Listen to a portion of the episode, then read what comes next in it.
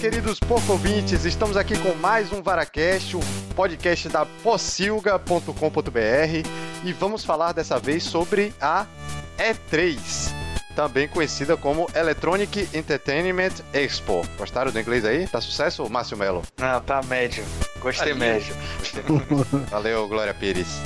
E, e estamos aqui, como vocês já viram, com o nosso querido CEO, Márcio Melo. Diga olá, Márcio Melo, para não perder o costume. Olá, Márcio Melo. Eu só queria dizer uma coisa, eu quero um Kojima pra chamar de meu. Ave Maria, Que homem, né? que homem.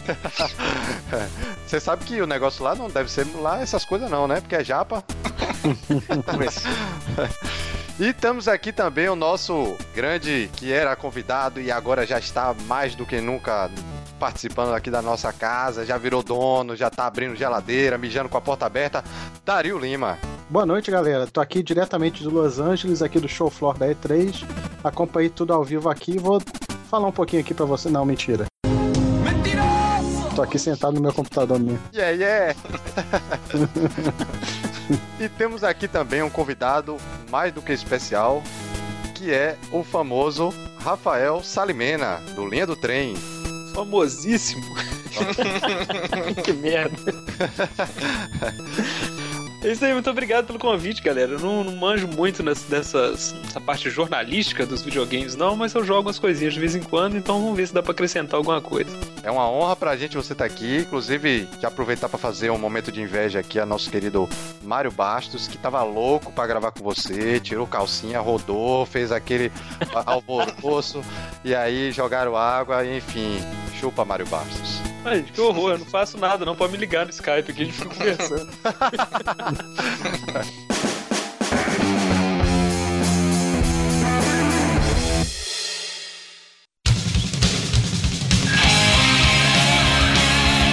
Então, pessoal, como eu falei anteriormente, nós vamos falar aqui sobre a E3, conferência que aconteceu no dia 12, 13 e 14.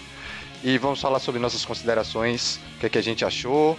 Tivemos aí as, as três grandes, Nintendo, Microsoft e Sony, além de outras empresas desenvolvedoras de games.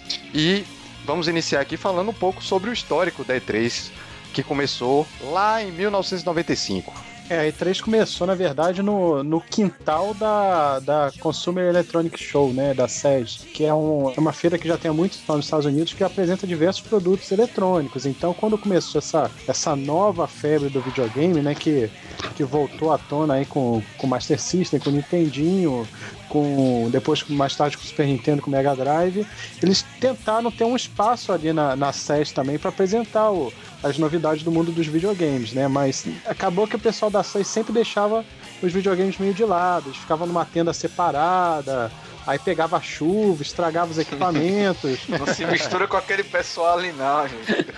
Sim, mamãe! Gentalha, gentalha! Não, diz que o negócio era tão merda que é, eles ficavam depois assim, ti- tinha o pessoal da SES, aí tinha a galera das produtoras de filme pornô, aí depois é que tinha o pessoal do videogame. E onde é que tá a conferência pornô, man? Que é que importa? Pois é. Aí a galera se juntou, as grandes empresas se juntaram e falaram assim: não, vamos fazer uma feira nossa. E daí que surgiu a E3. Né, que a primeira foi, como o JZ falou aí, foi em 1995. Devem ter dito na época, né? Pessoal, não se misture ali não, que aquela galera não transa. E aí, cara, a, a primeira E3 já foi um grande sucesso, né? Foi quando foi apresentado o Sega Saturn e, se não me engano, também foi apresentado os primeiros specs do Nintendo 64. A Sony também participou apresentando o PlayStation original. Então já foi uma coisa assim que já encantou o público de imediato, né? Vale lembrar que a E3 não é uma feira aberta para o público, como algumas outras feiras de videogame. Ela é uma feira para a indústria. Né? Participa a galera da, das empresas, da, da indústria, participa os jornalistas, mas ele é uma feira voltada para a indústria. Né? A gente tem outras feiras aí mundiais que, como a gente tem aqui no Brasil também, a Brasil Game Show, tem a Gamescom na Alemanha, tem a Tokyo Game Show no Japão, que o Salimena até participou da Tokyo Game Show, acho que foi ano passado, não foi, Salimena? Sim, sim. Então, é, Conheci o Yoshinori Ono lá. porra, que honra, cara. soltinho, soltinho, ninguém falando com ele no cantinho, assim. A gente olhou e falou, caralho, é o cara. É, e era ele mesmo, ele veio falar com a gente e tal. Pô, que foda, cara. E essa feira não, ela é mais focada no, na galera da indústria, mas é, acabou que ganhou uma proporção tão grande, uma visibilidade tão grande que virou a referência. né? Então é a principal feira para divulgar as novidades do- dos videogames. Tanto é que a galera das empresas fica segurando essas novidades, esperando a E3 chegar para apresentar tudo, tentar surpreender o máximo possível e atrair os holofotes para ele. Quando você fala a galera da indústria, assim, voltado pra indústria, é, são os convidados que estão lá na feira, ou, ou a galera que assiste mesmo, ou seja, a apresentação em si, ou é todo mundo? É tudo voltado pra indústria e a gente assiste de gaiato? Não, na verdade, a E3, o, o- o esquema dela é o seguinte: ela tem o, o show floor, que é, o, é, o- é no centro de convenção de Los Angeles, né? Que tem a demonstração dos jogos que a pessoa vai lá para jogar, as cabines, os quiosques das empresas, as salas de negócios, isso tudo fica no centro de convenção. E paralelo, mas não exatamente no mesmo lugar, tem as conferências. Que fazem parte da E3, mas elas não ficam no mesmo ambiente físico. Cada empresa aluga um- uma casa de evento ou auditório de um hotel, uma coisa assim, e faz a conferência deles lá. Essas conferências costumam vir gente de fora e costuma vir fãs também. Eles costumam mandar convite para alguns fãs, mas a conferência em si, é, a feira em si que acontece no centro de convenções, ela é fechada. É só pessoal realmente da indústria que tem acesso e jornalista. Então, assim, ao longo desse, desse período, né, desde 1995 pra cá, nós tivemos aí alguns momentos que foram lendários, né, alguns momentos históricos de apresentação lá da E3. Por exemplo, a gente teve o anúncio do, do Wii, né, que foi uma coisa bem Cara, o anúncio do Wii foi icônico. Realmente, pena que foi uma decepção depois, né? Porque a galera ficou maluca com, com- quando a Nintendo apresentou aquele novo conceito que era é, o controle de movimento. E, porra, imagina as possibilidades. Não, as possibilidades é você jogar tênis e olha lá. Porque Mas assim, você não acha que é decepção pra gente, não? Porque foi, um- foi um sucesso do caralho. Não, Wii. foi um sucesso, realmente. Ainda, ainda é o console mais vendido da geração passada ou não? É, ainda é. ainda é. O Xbox 360 e o PlayStation 3 não ultrapassaram. Eu acho que ele é o quarto ou quinto console mais vendido de todos os tempos, se não me engano. Cara, mas eu, eu acho que essa coisa da, da decepção, entre aspas, que o Dario falou aí, é uma coisa. me- Sei lá, era um teste que tinha que ser feito, né, cara? Quando, quando o Wii saiu, todo mundo tinha aquele sonho ainda de, cara, será que um dia vai capturar meus movimentos e tal? Mas quando começou aquilo, cara, a gente viu que, que a gente quer jogar videogame sentadinho, confortável, ninguém quer ficar esmurrando o ar, cara. É, exatamente. Mano, a gente não Fazendo ginástica. Se eu infarto se eu, se eu ficar no Wii muito tempo hoje em dia, sacou? A maior vantagem do Wii talvez tenha sido trazer a galera que não era o gamer, digamos, assim, né? Aquele gamer hardcore. Ele trouxe a galera da família mesmo, né? Trouxe pessoas que não estão acostumadas a jogar videogame ou não se diziam que não gostavam de videogame, mas trazer pra jogar de uma forma completamente diferente. Então, assim, realmente, a proposta é interessante no início e tal, mas depois você percebe que não é bem o que você quer como, como gamer de verdade, né? Assim. E eu acho que o grande valor da Nintendo hoje em dia no mercado é esse, né, cara? É trazer uma galera nova, mostrar que videogame não é essa coisa tão hardcore que as pessoas que estão fora desse meio acham que é, né? Eu tava falando isso hoje com os camaradas no Twitter aqui. Tem muita gente que hoje em dia, eu converso com os amigos meus, assim, que, que não, nem sabem o que tá acontecendo, os caras falam, ah, cara, só tem aqueles jogos de futebol, jogo de carro, aqueles jogo de tiro e tal. É, que essa coisa, é aquilo, o cara acha que videogame hoje em dia é Call of Duty, Forza e FIFA só, sabe? E não é, cara. E a- tem muito jogo, tem muito indie bacana e tal. E, e a Nintendo representa esse elo com, o- com a infância, assim, né, cara? Quando o videogame era uma coisa mais brinquedo, aquele negócio mais mágico, assim, sabe? É Por isso que eu acho que a Nintendo é uma empresa importantíssima, assim. Eu tô sempre torcendo. E, e eu tenho o Wii U aqui, que é meu segundo console, que eu gosto muito, cara. Você e mais cinco pessoas. É, pô, pois é, cara. Tipo, eles não, eles não souberam vender a parada, né? É cara? Salimena, eu e mais quatro pessoas, então. Mas Eu olha só, quando vem vontade. gente me visitar aqui, cara, ninguém vai ligar o PlayStation, não, cara. A galera vai botando Mario Kart. É porque, convenhamos, pra jogar de, pra jogar de galera assim, realmente, é, alguns jogos do Wii U, pra jogar o, o local, né?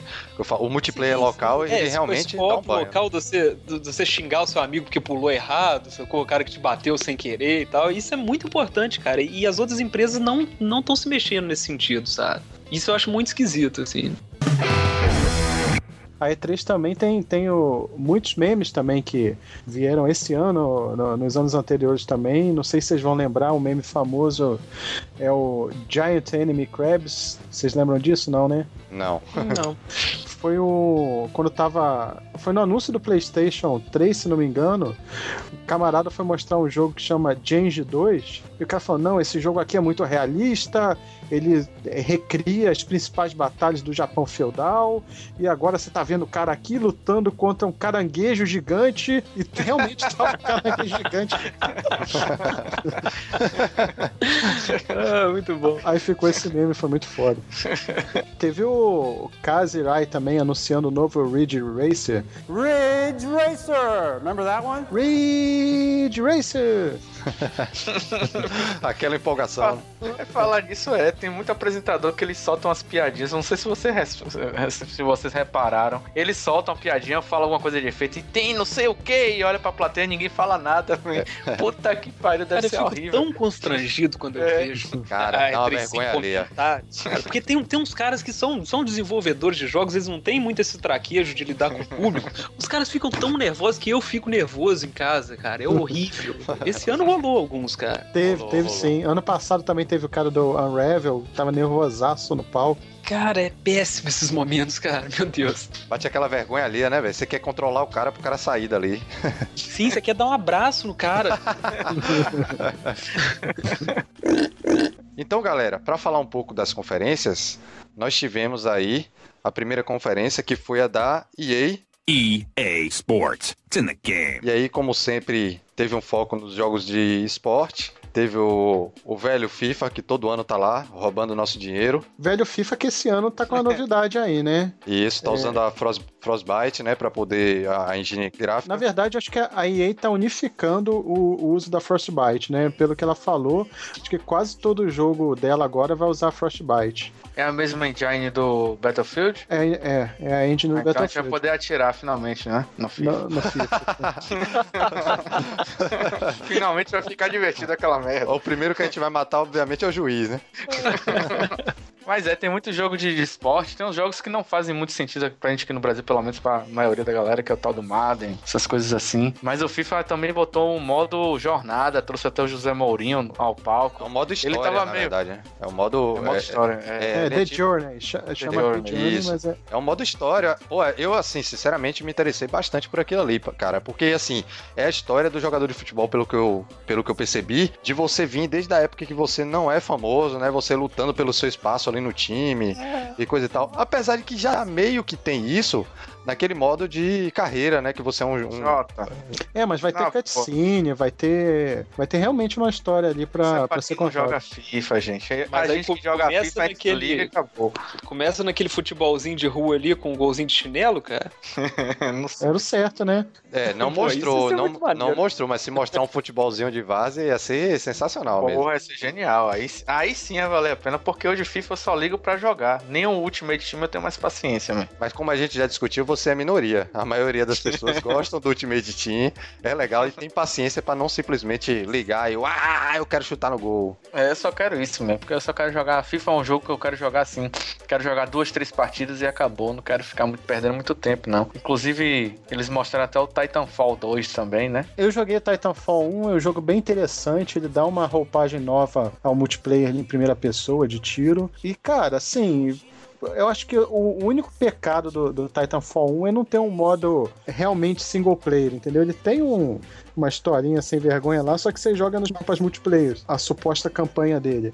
E esse Titanfall 2 não, eles já prometeram que ouviram feedback da galera e que vão trazer um modo single player completo e tal. É um jogo legal, o primeiro. Eu acho que o 2 tem algum potencial. Mas Mas. e, e aí eu vou convidar nosso amigo Salimena pra falar aqui um pouco comigo. Salimena, tre tremeu o beicinho ali na hora do trailer do Mass Effect Andromeda?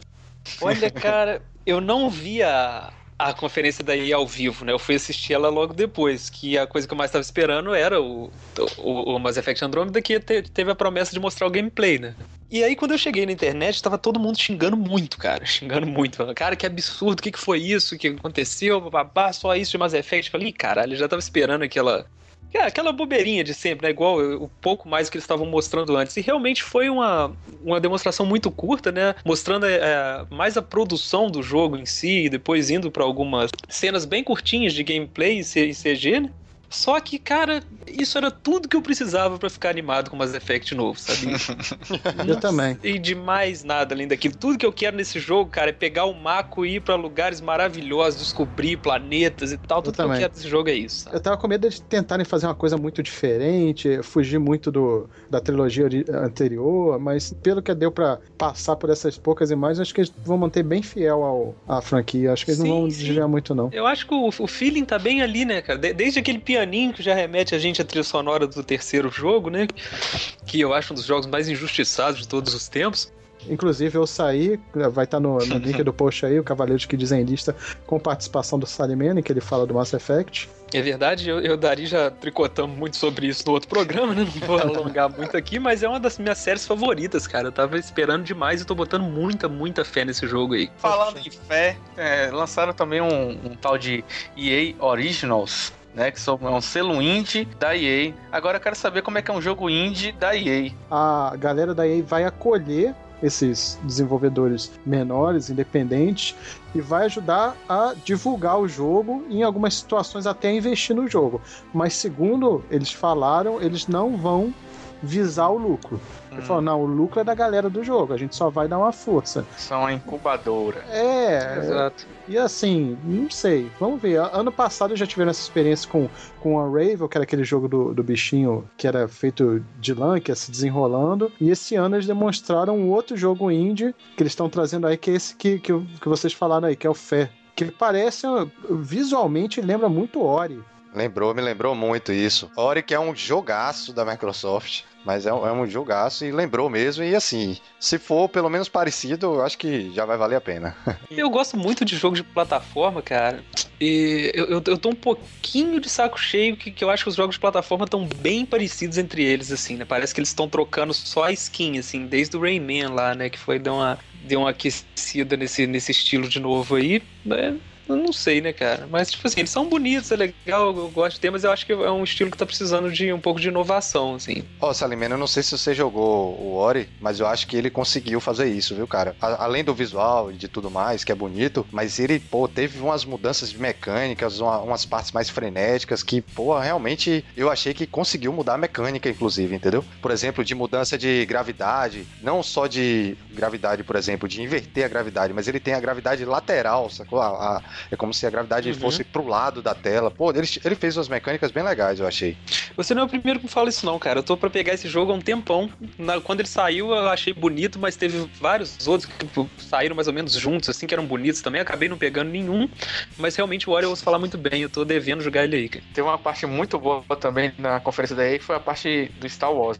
Mostraram lá as três empresas e tal. Achei, porra, achei bacana pra caralho. Uma coisa, não sei se todo mundo atentou, que a EA e, e alguns desenvolvedores deram um espaço mais pras mulheres liderando, e apresentou sim. assim. E teve a Visceral, né, man? Só pra mim foi a, a- o jogo de ação em terceira pessoa lá que eu achei de fuder lá do. Parece, né? Mas é tudo promessa no Star Wars. É, né? pouco, a gente sabe muito pouca coisa sobre esse jogo. Mas, pô. porra, Star. Wars, man. Tocou a musiquinha pra mim.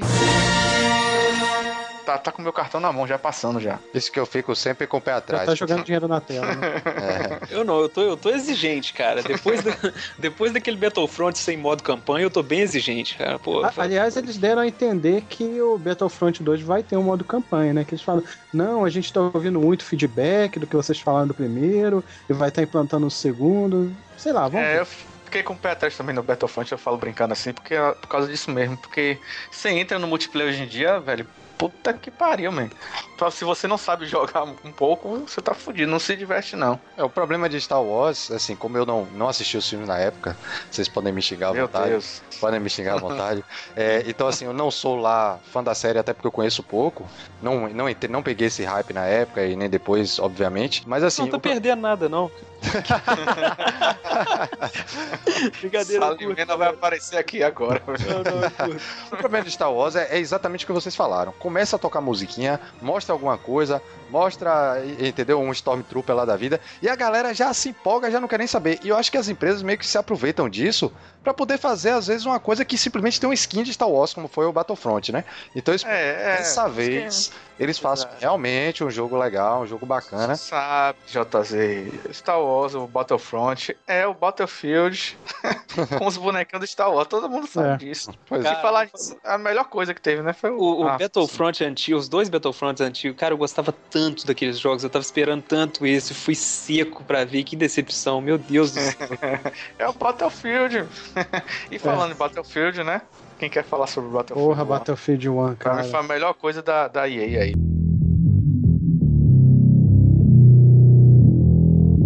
Foi muito bom aquele jogo. Pô, voltou a, a- aquele esquema. Quer dizer, voltou aque- aquele esquema de guerra clássico, né? Com trincheira, é, cavalo, o gráfico legal. Eu acho que, pô, esse aí promete. Então, acho que Cara, sabe uma coisa que eu achei foda da, de- dessa parte do, Battle, do Battlefield 1? Quase que eu falei Battlefront. a gente percebeu. Do Battlefield 1, cara, que você vai. Assim, já tem tradição nos jogos do Battlefield de você controlar veículos. Só Isso, que nesse, ele tem um. Eles chamaram de Behemoths, né? Que isso. seriam colossos, coisas colossais. Você vai poder dirigir o Zeppelin, você vai poder dirigir trem, eh, navio de combate. Porra, imagina, cara. O, o Dario sabe aí que, cara, Battlefield é um jogo que eu passei batido por todos, eu não tinha interesse nenhum Battlefield. Call of Duty. É exato. Cara, eu vi esse trailer e eu fiquei maluco. Eu tô louco atrás de jogar o Battlefield 1. Achei muito interessante, bonito demais o que, o que apareceu ali, sabe? Pô, realmente me pegou. Eu tô bem afim de jogar, viu? Bom, e aí foi basicamente isso, né? A conferência da EA, tivemos esses destaques aí, o Battlefield, a Frostbite em todos, praticamente todos os jogos que eles apresentaram. E tivemos também uma outra desenvolvedora grande que fez conferência, foi a Bethesda. A Bethesda apresentou um jogo das antigas, mais renovado, que é o velho Quake, né? Velho Quake, eu tô esperando vir o Heretic agora, man, pra ficar feliz. pra mim, a infância ficar completa. Já tem um Doom, já tem um Quake, agora vem o Heretic. Tem, tem o Wolfenstein também, né? A Bethesda fez um trabalho muito bom em relançar esses clássicos, né? O Wolfenstein The New Order é excelente. O Doom que eu tô jogando atualmente também tô achando excelente. Só que o Quake, pe- Tá eles mostraram, eu achei que eles desviaram um pouco da... Cara, o Quake ele já é desviado desde o, sei lá, do 3, né? É, muito que é o diferente Arena. do que, que o 1, na verdade, ele era um Doom mais. Sei lá, ma- na Mas- minha opinião, eu acho um Doom mais atmosférico, né? Mais. Não sei, Mas de era- horror, é, porque assim, se, bem que o Doom também era, um, entre aspas, um jogo de horror.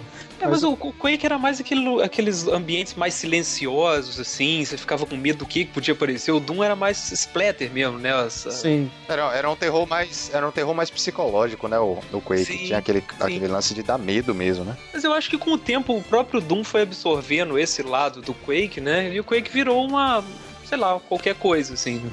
Virou um jogo de arena. O, o- Sim. É, o- Quake 3 a Arena é, do jogo. é, virou o foco no multiplayer. Inclusive esse novo é no estilo, lembra um pouco assim o Overwatch mesmo, né? É, eles falaram que cada personagem vai ter uma habilidade, uma característica Hum. diferente. Eu acho que eles estão seguindo essa linha Overwatch mesmo. É, acho que, o, acho que o Overwatch vai obliterar o Quake, mas vamos pra frente aí. É que a coisa da tendência, né, cara? Sempre que vem um jogo com uma nova tendência e faz certo sucesso, né, vem a galera copiando. Hum, e a gente vai falar disso de uma, de uma tendência que, que tá foda. É esse Elder Scrolls Legend? É esse que é o jogo das cartinhas? Esse É. mesmo. É Puta que pariu, man. A culpa, tudo, a culpa de tudo isso é do Hearthstone, man. Porque o Magic the Gathering, não sei se vocês jogaram quando era guri de carta, Lógico. é um jogo que é um pouco complicado, tá ligado? Não é, não é você sentou e jogou, não. É, não é simples mesmo não. E aí o Hearthstone foi quem fez. Pegou essa, essa, essa, essa ideia, os caras né, estavam de, de bobeira no- na Blizzard e lançaram o Hearthstone, tá um sucesso da porra. É um jogo que a pessoa senta e começa a jogar e é fácil de jogar. E aí agora pronto, fudeu. Agora é Elder Scrolls Legend. Acho que os caras ficaram com tanta vergonha que passou em dois minutos só o vídeo. Cara, o que, que a Blizzard bota nesses jogos pra fazer todos os estilos que eles botam à mão sucesso absoluto, né, cara? Eu sei, é, eles sacrificam uma criança, cara, toda vez que Cara, de- deve ser por aí mesmo. Tem algum pozinho mágico ali que é impressionante. Os caras não dão a bola fora, cara. Eu só não entendi o que é que o Elder Scrolls tem a ver com, com carta, com alguma coisa de carta. Não, é- acho que nada, né? É simplesmente Ah, carta. medieval, né, É, cara? a- a- essa ambientação de fantasia medieval que É, É só uma seguir a adaptação moda, que né? voga, é. Mas Mais à frente também tem um jogo de carta lá do, do Diabo lá do, do The Witch também. Bruxeiro. Que pariu, man. Vai, porra, tá foda. E a Bethesda apresentou também o remake do Skyrim. É. eu não sei quem foi que tava falando. Quando eu vi o, ó, o Skyrim, eu já gastei 50 horas no Skyrim, só, só, eu joguei pouco. Não cheguei num terço do jogo, gente. Eu não consigo, eu não tenho mais tempo. O cara pode me dar de graça, mas ele tem que me vender tempo pra jogar Skyrim. Eu não tenho mais, velho. Pô, velho, mas é um jogo sensacional. Eu acho que o Skyrim é o, o melhor mundo aberto que eu já vi até hoje, é o do Skyrim, cara. Cada cantinho do mapa que você ia, cara, nunca parecia genérico, sabe? Ah, tá com uma, uma planície aí, bota meia dúzia de... Parece que realmente o- cada, cada corpo d'água que tava ali foi desenhado, cada árvore grande, cada penhasco. Realmente me passou uma sensação de natureza Salimena. real, assim, sabe? Eu ficava sentado nas cadeiras, nos bancos, só vendo o mamute passar e olhando pra lua, man. Eu, eu, Esse saí, eu jogava Perdi Skyrim 10 horas nisso aí. Eu jogava Skyrim pra ficar caçando raposa, cara. Pra ficar nadando. Eu larguei a, a main quest lá pro início. Eu nem sei do que se trata, mas eu explorei cada cantinho do mundo. Agora eu achei um jogo que, assim, é relativamente novo pra você já estar fazendo um remake, vocês não acham, não? Concordo. Na verdade, é naquela modinha que tá aí de, eh, de relançar jogo em alta definição, né?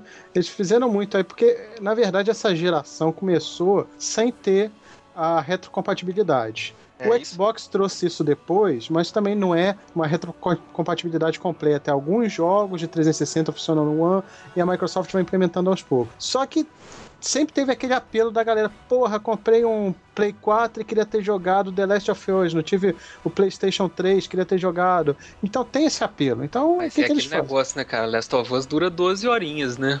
O cara jogar Skyrim de novo, puta que pariu. É foda. Cara, Sim, eu acho que não vai ter o cara que vai jogar de novo, mas vai ter o cara que não teve o Play 3 e que comprou o Play 4 vai falar: porra, eu queria ter jogado Skyrim e não joguei, agora é a Ficou oportunidade bonito pra pra caralho. As imagens estão tão lindas pra caralho. É, eu não vou ter saco. Não, eu, eu, acho, eu acho válido, cara. Eu acho válido. Tipo assim, eu acho legal se, se eu for jogar Skyrim de novo um dia, vai ser maneiro jogar desse jeito, sabe? Acho válido colocar, mas não como carro-chefe de alguma coisa, de ó, você meu vai Deus, conseguir sabe? enxergar a raposa mais de longe com esses melhorar. e tiveram também uns. tiveram também os, os DLCs do Fallout, né? É, e Caguei. É, é. Aí, nada. É, isso, pô, pô, ficar mostrando expansão DLC é aquela coisa, né? Cara, eu É, acho vai tão empolgar ninguém. Mostrar DLC em conferência, cara, mas todas praticamente fizeram isso. É, É. tão caído. E de novo teve só o Prey mesmo, não foi? Cara, o Prey, o Prey, assim, pra quem não, não conhece, porque é um jogo que não é tão famoso. Novo, novo, não é um jogo. Não. É, é, é um jogo que saiu na, no começo da geração do Play 3 e do Xbox 360. Que foi um jogo de primeira pessoa que foi um pouco à frente do tempo dele. Tinha umas paradas meio revolucionárias, de, de, de alterar a gravidade, de, de uns negócios tipo um portal que você podia abrir. Era um jogo bem assim à frente da, do que tinha naquela época em termos de tiro em primeira pessoa. Mas como ele saiu muito no começo da geração, é um jogo que passou meio batido. Ele tem uma galera que cultua o jogo assim, mas que não, não foi aquele grande sucesso de, de, de vendas, apesar de ter sido bem recebido pela crítica. Aí, depois de. Acho que dois anos depois que esse Prey saiu, eles anunciaram Prey 2. Acho que 2008 ou 2009. E ficou vários anos desenvolvendo. Aí em 2014 eles cancelaram esse Prey 2. Porra, na moral, man, tem que botar isso. E agora legal. eles vieram de novo com, com a marca Prey, né? Com, com a franquia Prey, mas eles estão reimaginando, acho que eles estão rebutando a história meio que. Na verdade, eu não, não sei se eles vão rebutar a história do primeiro. Enfim, o trailer é interessante. A... Só CG, né, Dari? É, foi só CG. Só CG. Até mostram alguma coisa de, dando uns tirinhos lá, mas eu acho que é tudo pré-renderizado. JZ, fala o nome daquele jogo lá, Dishonored, eu não sei, eu não sei, eu não sei falar essa porra não, mano. eu achei bonito pra caralho, eu nem joguei o 1. É o 2, né? É. É o 2. Eu joguei um, cara. É, é um jogo bem interessante. Ele tenta trazer aquela mecânica de stealth do Metal Gear Solid, do Splinter Cell, para a primeira pessoa. O Dishonored que foi- 1 ele tem uma. Eu acho a arte dele muito interessante, cara. Ele é levemente cartunesco, assim, os personagens com, as, com a mão grande, assim e tal. Eu acho ele muito bonito, cara. E ele tem uma ambientação steampunk, né? Sim, sim, isso é de foder, man. É muito legal. O famoso mal de pá, Salimena, isso aí que você. É isso aí. Tinha uma parada nesse, nesse dois aí de viagem no tempo, um negócio. Cara, achei isso Pô, tão muito foda. foda, muito foda. E a parte ruim da, da Bethesda, né, que todo mundo seguiu, pra mim, que eu não tenho constituição pra isso, minha constituição é 8 em 18 no AD&D, é o VR, o VR lá, Ah, realidade pô, aumentada. dominou é 3 esse ano, né, cara? Você tem uma Man, tendência que a gente Vocês pode já jogaram essa parada, man? Eu já testei alguns, cara. Já É, eu, testei te- alguns. eu testei o da Samsung, o do. do... O Gear VR, eu também Isso. testei esse. Man, eu fui numa montanha russa no shopping center. Eu passei mal, suei. Eu só não gritei porque tinha muita gente me olhando. Mas você é Eu não meio fresco também, né? Aí também. um pouco, vai, mas. Mas o, pô, o- é olha só, foda. Eu, eu testei algu- algumas experiências diferentes. Uma delas eu fiz esse esquema da montanha russa e tal, e, e, cara, você tinha que ficar em pé. Eu tinha que segurar em alguém, porque senão seu corpo vai, cara. É, você vai foda. querendo compensar aquilo ali e tal, você, você, você cai, sacou? Mas quando é um jogo mesmo, você tá com o controle na mão e tal, é uma coisa muito mais diferente, né? Que é, Hum. é feito pra você jogar sentado, você usa o controle como sempre, e você simplesmente pode olhar em volta, olhar pra cima, pra baixo e tal. Cara, é um negócio que veio muito pra ficar, sabe? Depois que você jogar um jogo assim, cara, jogar um FPS desse jeito, você nunca mais vai querer voltar pra televisão, sabe? Eu vou ter que jogar com saco de vômito, né? E não, mas não, não dá esse esquema, cara. É, é bem diferente dessas, dessas coisas da montanha russa, assim. É claro que eles vão botar, né? Igual aquele 3D que joga coisa na sua cara no cinema. né? É, eu claro acho que eles vão botar esse tipo de experiência algumas vezes, né? Mas eu acho que vai ficar comum rápido até. É, isso- vai ser isso- mais a imersão mesmo. E seu corpo meio que vai acostumando também, né, velho? No início é, Claro. é estranho, é novo e tal, mas acho que com o tempo acostuma também. O, o da montanha russa eu fui num carrinho, eu não fui nem em pé, num carrinho de montanha russa mesmo, tremia e a porra, minha mão saiu suando, man. Foi, foi horrível, né? Então vamos lá para a conferência da Ubisoft, que também apresentou aí seus joguinhos. não, man, não, não faça isso. seus joguinhos. e Just Dance 2017. Ok, próximo. Próximo. Já abriram assim, né, cara? Aquele, aquele número de dança lá, aquela, aquele espetáculo circense ali, né? Mas todo ano a Ubisoft faz isso, né, cara? E meio que já passou, né, man? Já passou. A esse jogo. Ubisoft é que tem, é que tem as conferências mais roteirizadas, né? Que segue mais sempre a Aisha Tyler representando, Sim. né? E o Ghost Recon Wildlands. Ah, eu não tenho mais, eu não tenho mais constituição pra esses jogos. Eu sou mais o Battlefield 1, 1 mesmo. Cara, mas esse Ghost Recon Wildlands, ele tem uma pegada meio diferente. Ele me lembrou, sabe o quê? Vocês lembram de um jogo, eu acho que era até de Play 2, chamado Mercenaries? Hum, hum. Não. Que você era meio que um mundo aberto, você tinha uma equipezinha de mercenário, ia fazendo as missõezinhas no mapa. Oh, não. Eu achei meio essa pegada. Bom, é... esse- sabe esse jogo que vocês não lembram, não fazem a menor ideia do que eu tô falando, então. Então, é parecido. e assim, de legal, South Park. É, é a continuação daquele. The Stick The of Stick Truth. of Truth, isso. É, Aquele eu joguei. Só que esse, esse mudou o estilo, né? Tá mais. Ele tá mais parecido com o desenho ainda, né? É, é. Mas, mas ele vai ser RPGzão igual. Vai ser RPG, só que não vai ser agora temática de super-heróis. Isso, isso. Eu acho chatinho esses episódios que eles, que eles vestem super-heróis, cara. Vocês gostam? É, mais ou menos, mais ou menos. Eu gosto mais daqueles clássicos, né? De, de É, Esses, super-heróis eu acho que sempre são o ponto mais baixo das temporadas que tem, assim. Mas É. vamos ver, né? Pô, o primeiro É, foi um. Fizeram um trabalho excelente, né? O primeiro jogo pra- é, é, o primeiro jogo é muito bom. Parece um episódio cheio de aquela mesma zoeira, né, do, do South Park. É Sim. engraçado pra caramba. É, eu acho que foi bom. Vamos ver esse segundo aí. Trouxeram os criadores, né, pro palco, o, o Matt Stone e o Trey Park, né? Isso. Isso. The Division, DLC, pula. pula. Vocês jogaram The Division? Eu joguei o beta, não me pegou, É. não. Acho que eu não tenho mais idade pra esse tipo de jogo, não, man. É- Isso é jogo pra juventude, cara. É lindo, é massa, mas é jogo pra juventude que tem 15, 150 horas pra chegar, sei lá, man, pular de, de nível e tal. É jogo de upar, né? De grindar, de você ficar. É. É, É, eu, não, mais. eu não joguei, mas a galera falou que os hackers acabaram com o jogo, né? For Honor, não sei nem que jogo é esse, man. Cara, esse For Honor é o dos Vikings, né? é. Ah, sim, é legal esse, eu vi. eu vi. Dedicaram bastante tempo pra esse jogo, né, cara? Vai ser legalzinho. Na verdade, ele mistura vários tipos de guerreiros, né? Tem os vikings, aí tem os samurais, tem os cavaleiros medievais, tudo Ah, e confrontam uns contra os outros, né? O CGI ficou melhor do que o jogo em si, mas vamos pra frente. E esse Eagle Fight aí, que, pô, é, é o que? Você encarna uma águia? É isso, né? É uma Puta águia que que atira pariu. raio, e aí você Puta tem que atirar raio nas outras águias. Ó, velho, na moral, a galera tá pegando o VR também, botando em qualquer coisa agora, né? Vamos encerrar você. Vai ser uma águia que vai passar debaixo das torres. Daqui a pouco Que vai emoção, sair. man. Daqui a pouco vai sair Gold Simulator VR. O cara vai. Não, agora você vai controlar a cabra. Eu acho que seria mais interessante que esse das águias, cara. Tem que sair o Pid- Pigeon. Como é pombo? É Pigeon. Pigeon. Só você fala. Pigeon. Pigeon. Pigeon. Tem que ser o. Pigeon pra gente cagar na cabeça das pessoas. Aí Porra, legal. tá aí, cara. Seria mais interessante do que as águias atiradoras. Aí depois eles mostraram um simulador de, de ponte de comando do Star Trek também, que achei bem feinho o gráfico. Aí eles mostraram a visão do cara lá com capacete, o cara ficou olhando pra tela do, do visor dele na ponte de comando, apertando os botões na tela, cara.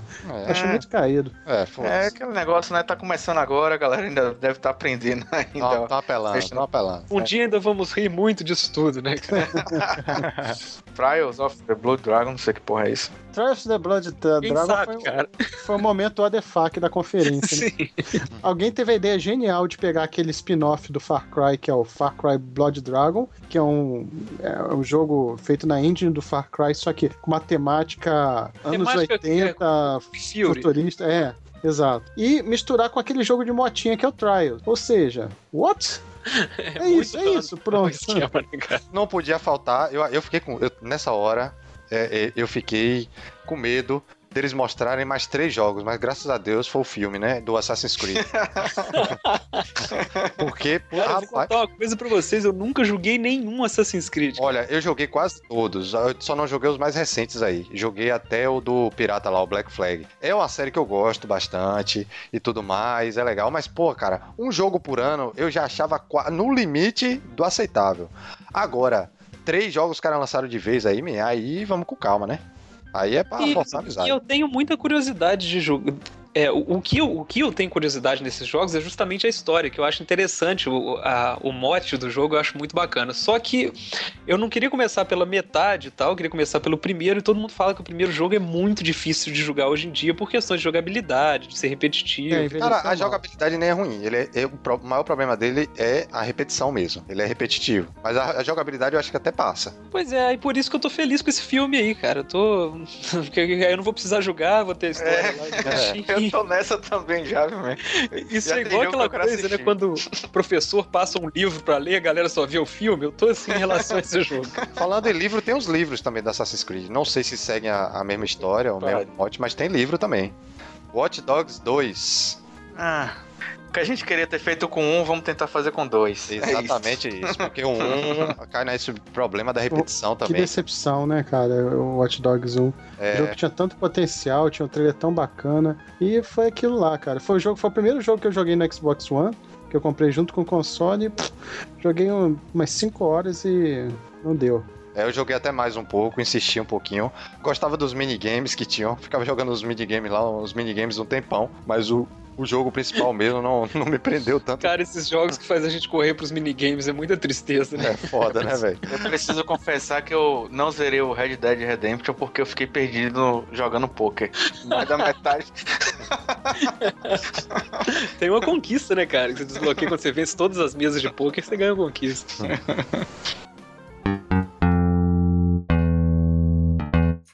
E começando agora a- as conferências das três grandes empresas. Sega, Atari e. Não, da, Dynavision. da, Dynacon, a empresa que fez o Dynacon. Tectoy, né, galera? Pô. Dynavision. Então, não é a Sega, não é a Atari, é a Microsoft, que mostrou logo um novo console, um novo console, confirmando todas as expectativas. Expectativas, eu não sei nem se expectativas, mas assim, os boatos, né? Já mostrou logo um Xbox One S. Já. É, na verdade, vamos até antecipar aqui um pouco o assunto da conferência da Microsoft, porque ela, na, na prática ela mostrou dois consoles, né? Ela abriu Isso. mostrando o Xbox One Slim, né, que é o Xbox One S, que é uma versão menorzinha e com hardware um pouco melhor do Xbox One. É, né, ele agora ele tem uma saída 4K, o, o próprio leitor de Blu-ray dele, ele lê Blu-ray 4K, que é uma, uma tecnologia nova que saiu. É, é um pouquinho mais potente que eles falaram, que é para poder suportar essa resolução 4K, e é o mesmo preço do Xbox atual. O Xbox atual vai cair um pouco o preço dele. Pelo que eu entendi, ele só vídeos em 4K, né? Os jogos. Não, os jogos não. Só, só para poder tocar Blu-ray em 4K e assistir Netflix, assistir outros vídeos, ele tem essa capacidade de ter uma saída 4K da placa de vídeo dele. Então Beleza. ele não vai, ele não vai ser proibitivo em relação a jogos, assim, não, né? Todos os jogos que rodam no Xbox atual vão Sim. rodar nele e vice-versa. Sim, normal. Isso, isso, todo igual. E depois, já adiantando um pouco o assunto, que acho que o momento de explodir cabeça foi esse, apesar de que era uma coisa que já estava meio que já tinha meio que vazado essas informações, a Microsoft anunciou um novo Xbox One, que na verdade é a continuação do conceito do Xbox One, mas com hardware muito melhorado. A ideia que eles falaram, que o, que o Phil Spencer, né? Aliás, que homem, Phil Spencer, um beijo, Phil Spencer. Cara, ele tem muito carisma, desculpa, mas eu não resisto. Eu queria tanto encontrar com ele pessoalmente pra dar um abraço nele. Mas enfim. Você tem saudade do. Como é que chama aquele cara do Xbox One? Primeiro, é o Don Metric? Não, Don Metric, não, pelo amor de Deus, cara. Mas o Phil Spencer falou do Beyond Generations, né? Eu acho que eles estão tentando fazer uma ideia meio de trazer pro mundo dos consoles uma coisa eh, do PC, que, que vai manter o mesmo sistema e você só vai atualizando o hardware, né? Não vai ter esse, essa, essa proibição de você trocar de uma geração para outra e ser um sistema totalmente novo, os jogos são incompatíveis entre si, os acessórios são incompatíveis entre si. Não, na verdade você só está tendo uma nova iteração com hardware muito melhor. E depois que da, da feira eu fui ver o- os specs, do, as especificações do, do hardware desse novo Xbox, que eles chamam de Scorpio, e é muito melhor. E tipo, ele é cinco vezes mais poderoso que o Xbox One atual. Deve ser Mas aí os mais jogos caro. um né? vai rodar no outro, né? Vai, vai. Ele vai rodar. Ele é um Xbox One. É o mesmo Entendi. sistema. Ele vai continuar rodando todos os jogos do Xbox One. Aí os novos jogos, eles vão ter dois modos. Eles vão ter um, um modo, digamos assim, entre aspas, baixa resolução para continuar rodando no One normal. E vão ter um modo alta resolução que vai rodar melhor nesse novo Xbox. É mais ou menos igual você jogar um jogo no PC. Se você tem uma Sim. placa de vídeo mais fodida, você tem que pôr lá no low detail. Cara, mas eu acho que o, o- jogador de console não gosta muito desse tipo de coisa, eu não. também hein, acho, eu também acho. Achei estranho É, isso, cara. é, é. E eu não curto, sacou? Você, pô, você vai con- economizar, é, eu comprar um não. videogame lá e tal, pra depois, um ano depois, che- chegar um console melhor que vai rodar melhor que você e tal. Você fica naquela, né? Já querendo comprar o novo, ou então aceitando ficar com uma qualidade pior que os outros. Não sei. É, às vezes eu tenho a impressão que, é pelo menos os boatos do, do PlayStation 4.5, né, digamos assim, 4.5, né? que ainda não, Sim, não vinga, é, que ainda não, não tá oficial, né? Se bem que já oficializou, Não, né? tá oficial. Ele oficial, só, é. Só não mostraram. comentou ainda os detalhes, mas É. tá oficial. É, Então, não precisa jogar agora que ainda tá vendendo bem o PS4 ainda, né? Por enquanto. É isso, às vezes eu tenho a impressão que a Microsoft ela tentou, tipo, é, correr por fora, entendeu? Ah, a Sony vai lançar, eu vou lançar um aqui também. Eu não sei se essa coisa foi planejada já desde o início e coisa e tal. Porque é o que eu falei, eu, eu acho que não justifica essa proposta simplesmente de, ah, vão ter gráficos melhores e tal. Eu acho que é mais um tiro no, no pé, assim, minha opinião. Pode Na ser um verdade, tiro no pé. Não é só os gráficos melhores, ele também, segundo o Phil Spencer falou, também para poder ter capacidade de hardware para poder rodar VR também, que segundo ele falou, o hardware do Xbox One hoje é não tem uma capacidade para rodar um, um VR decente. É, porque em relação a gráfico, a- essa geração nem, nem achou a capacidade máxima dela ainda, né? A gente tá num.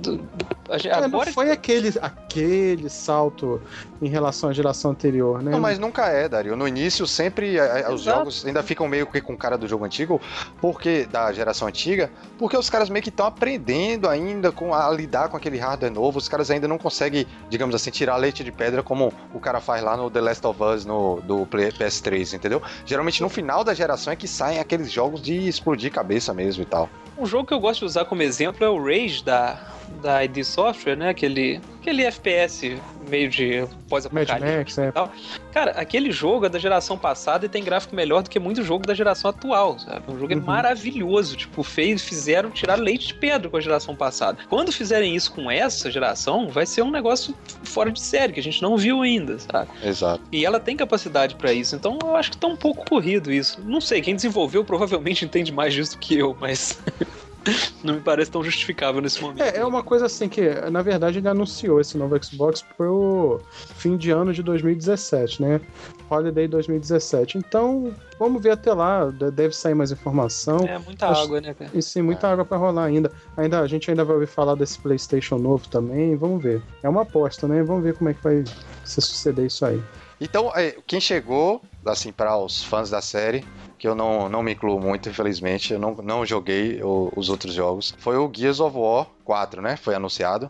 Cara, eu tenho todos os Gears of War originais aqui no meu 360. Eu tenho o remake do Gears of War 1 no Xbox One. E eu só joguei um no 360. Isso diz guarda- muito sobre o jogo, hein? Não, cara, mas o 1 é muito bom, cara. Foi, foi um dos primeiros jogos que eu joguei no 360. Só que eu não sei por que, que eu não continuei jogando, cara. Eu não sei explicar. Cara, eu, eu peguei o 1 também quando chegou o 360 lá em casa. Falei, pô, esse é o jogo, vai jogar. Eu joguei umas quatro missões. Falei, ah, cara. Eu sei explicar, cara, por que, que eu não gostei. esse jogo. eh, Quando eu olhei aqueles caras enormes, musculosos e tal, eu achei que esse jogo fosse ser uma, uma coisa meio satírica, assim, sabe? Eu achei que fosse ser uma coisa meio. Ah, pô. Uma galhofa, né? Uma é, galhofa. Exato, exato. Cara, quando eu vi que aquilo era sério, aqueles homens enormes se abraçando e chorando um no colo do outro, eu falei, cara, o que, que é isso? Que jogo é esse? Eu sei lá, eu não entrei na, na- na coisa não, mas eu entendo, galera. É um jogo massa velha tiros, explosões. Eu, eu acho que o principal problema desse novo Gears of War, pelo que, que deu pra ver pelas poucas imagens que eles mostraram, é que é muito mais do mesmo, cara. É- me pareceu muito, assim, claro, com gráficos muito melhores e tal, mas é a mesma coisa dos outros. Não, não teve uma evolução grande de jogabilidade. Teve mais armas diferentes lá, alguns É, o- movimentos diferentes, mas é a mesma coisa. O que eles mostraram parece bem divertido, né? Parece ser um. A apresentação foi muito legal, assim. né? Mas se, se, se fosse um jogo novo, eu me interessaria por ele. Sabendo que é Gears, eu não sei. Então, é, uma novidade legal também foi a questão do Xbox Play Anywhere, né? Que você compra o jogo uma vez só, ou no Xbox, ou no Windows, enfim, é um jogo só. E aí você pode jogar tanto no Xbox quanto no Windows. Inclusive, você ter o, o- Você continuar seu jogo em um e outro, né? Você começou a jogar no Xbox, parei numa fase tal lá, num momento tal, e eu continuo no Windows e vice-versa, né?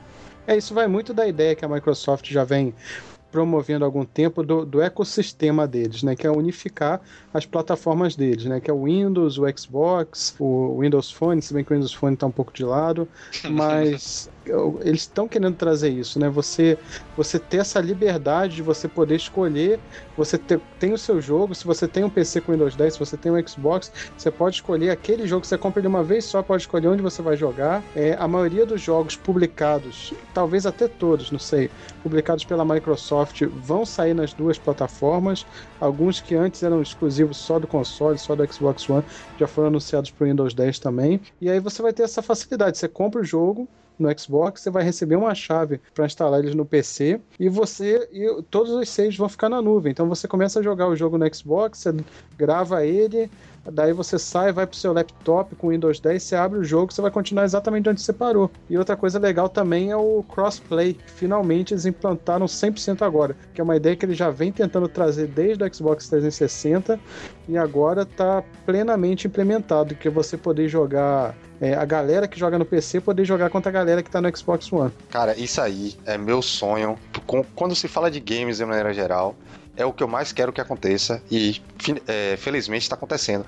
Que é acabar com esse negócio de, porra, quem é do, do, da- do PlayStation só joga com PlayStation, quem é do PC só joga com PC, quem é do Xbox só joga com Xbox. Mistura todo mundo, cara. é muitas vezes é o mesmo jogo, no caso do FIFA mesmo, é o mesmo jogo, cara. Bota todo mundo pra Sim. jogar junto. Inclusive a Microsoft falou, cara, que ela já abriu a rede dela para quem quiser fazer crossplay com ela, não é só para PC não. Ela falou, olha, eu tô abrindo aqui minha rede minha tecnologia até para as outras plataformas. Então só depende das outras agora. Se a Sony falar assim, não, Microsoft, beleza, vamos pegar o jogo, por exemplo, FIFA que você falou, beleza, vamos fazer o FIFA aqui, PlayStation contra Xbox. Da parte da Microsoft, ela já se dispôs. Ela já abriu a plataforma dela. Ponto Só depende da aí. outra querer. É. Eu não, eu não sei o, qual- o que, que motivou a Microsoft a, a fazer isso agora, assim, se fez porque por causa de venda baixa, alguma coisa assim, e na real não interessa muito, né, cara? Eu achei isso sensacional. sacou? Eu acho que o, o que a gente espera de evolução em termos de videogame hoje em dia, pelo menos o que eu espero, é exatamente isso aí, sabe? Você- igual, por exemplo, saiu o Overwatch agora, eu fiquei mó na dúvida se eu comprava no PS4, se eu comprava no PC, acabei escolhendo o PC, mas tem amigos meus que jogam no PS4. É idiota se comprar o mesmo jogo duas vezes, não faz sentido, sabe? É idiota se comprar o mesmo jogo duas vezes, não faz sentido, sabe? Cara, eu tenho todos os Gears of War originais aqui no meu 360. Eu tenho o remake do Gears of War 1 no Xbox One. É idiota. Exato. Até se você tiver um lugar, seu- até os seus troféus, seus achievements, pra controlar de um lugar só, eu acho que isso é muito futuro, assim. A Microsoft tá muito de parabéns. É, e mostrou também o, o Forza Horizon 3, que se passa na Austrália, e eu achei bem bonito o jogo, viu, cara? Assim, como sempre, né? Os, For- os, Forzas, os Forzas sempre prezam muito pelo gráfico, né? E esse, pô, o fato de ter sido na Austrália, né? Que tem aquele ambiente todo diferente, mostrou aqueles cangurus e tal. Pô, foi uma coisa bem legal, velho. Gostei bastante. Os caras da Austrália devem estar putos. Chega aqui só mostra canguru. Canguru e Koala, né? é, só tem isso na Austrália, né? Mas assim, é o tipo de jogo assim que eu acho lindo, acho bonito, mas jogo de carro, eu gosto de jogo de carro cuiudeiro, eu não gosto de jogo de carro. Sou mais Mario Kart. Tinha um Blur no PS3 que era um Mario Kart com. Cara, mas Carro- o Forza Horizon, ele, ele, ele- a base dele é o Forza, que é um simulador estilo Gran Turismo, o Forza Motorsport, mas o Horizon ele tem uma pegada mais arcade. Porra, o Forza Horizon 2 tem uma corrida que você compete contra o avião. Sério, cara, é muito foda. Muito bom. E, e ele, é, ele é um mundo aberto, você, você dá rolê nas cidades, aí você participa das festas, não assim, fisicamente seu personagem, mas você chega, tem uma festa rolando, você estaciona o seu carro lá. É, é bem interessante, cara. Assim, mesmo pra quem não é muito de simulador, o Horizon tem uma pegada diferente. É, o que eu fiquei interessado na Microsoft foi o tal do Record. Cara, eu fiquei de cara com esse Record também, cara. Era um jogo que eu já tava esperando pra jogar, até fiz um post lá no, no É, é um site. jogo que tinha um pedigree já, né? É, É. Quando anunciou na E3 ano passado, eu tinha falado que era do Kenji Nafune, e mas a galera que fez o Metroid Prime, que, que é- são jogos muito elogiados. E Foi a vontade que eu pensei em comprar o Xbox One, né? Não tinha ainda passado a, a conferência da Sony, até aí eu tava certo que ia comprar o Xbox One. E achei bem interessante a jogabilidade desse negócio dos robozinhos, você ter um tipo de robô específico para cada tipo de puzzle que você vai precisar resolver. A movimentação da personagem no cenário eu achei muito bacana. Tem, tem uma coisa. não sei se foi você até que comentou, Márcio, que lembra um pouco Slaved. Não, Slaved foi outro jogo do, da Sony lá. Mas você não acha que tem esse negócio de explorar? De Pega também, parece, parece também um pouco com Slaved. Né? Tem a mesma pegada, assim, o mesmo. Você falou certo. É, é, cara, foi um jogo que realmente aí é compra certa na pré-venda.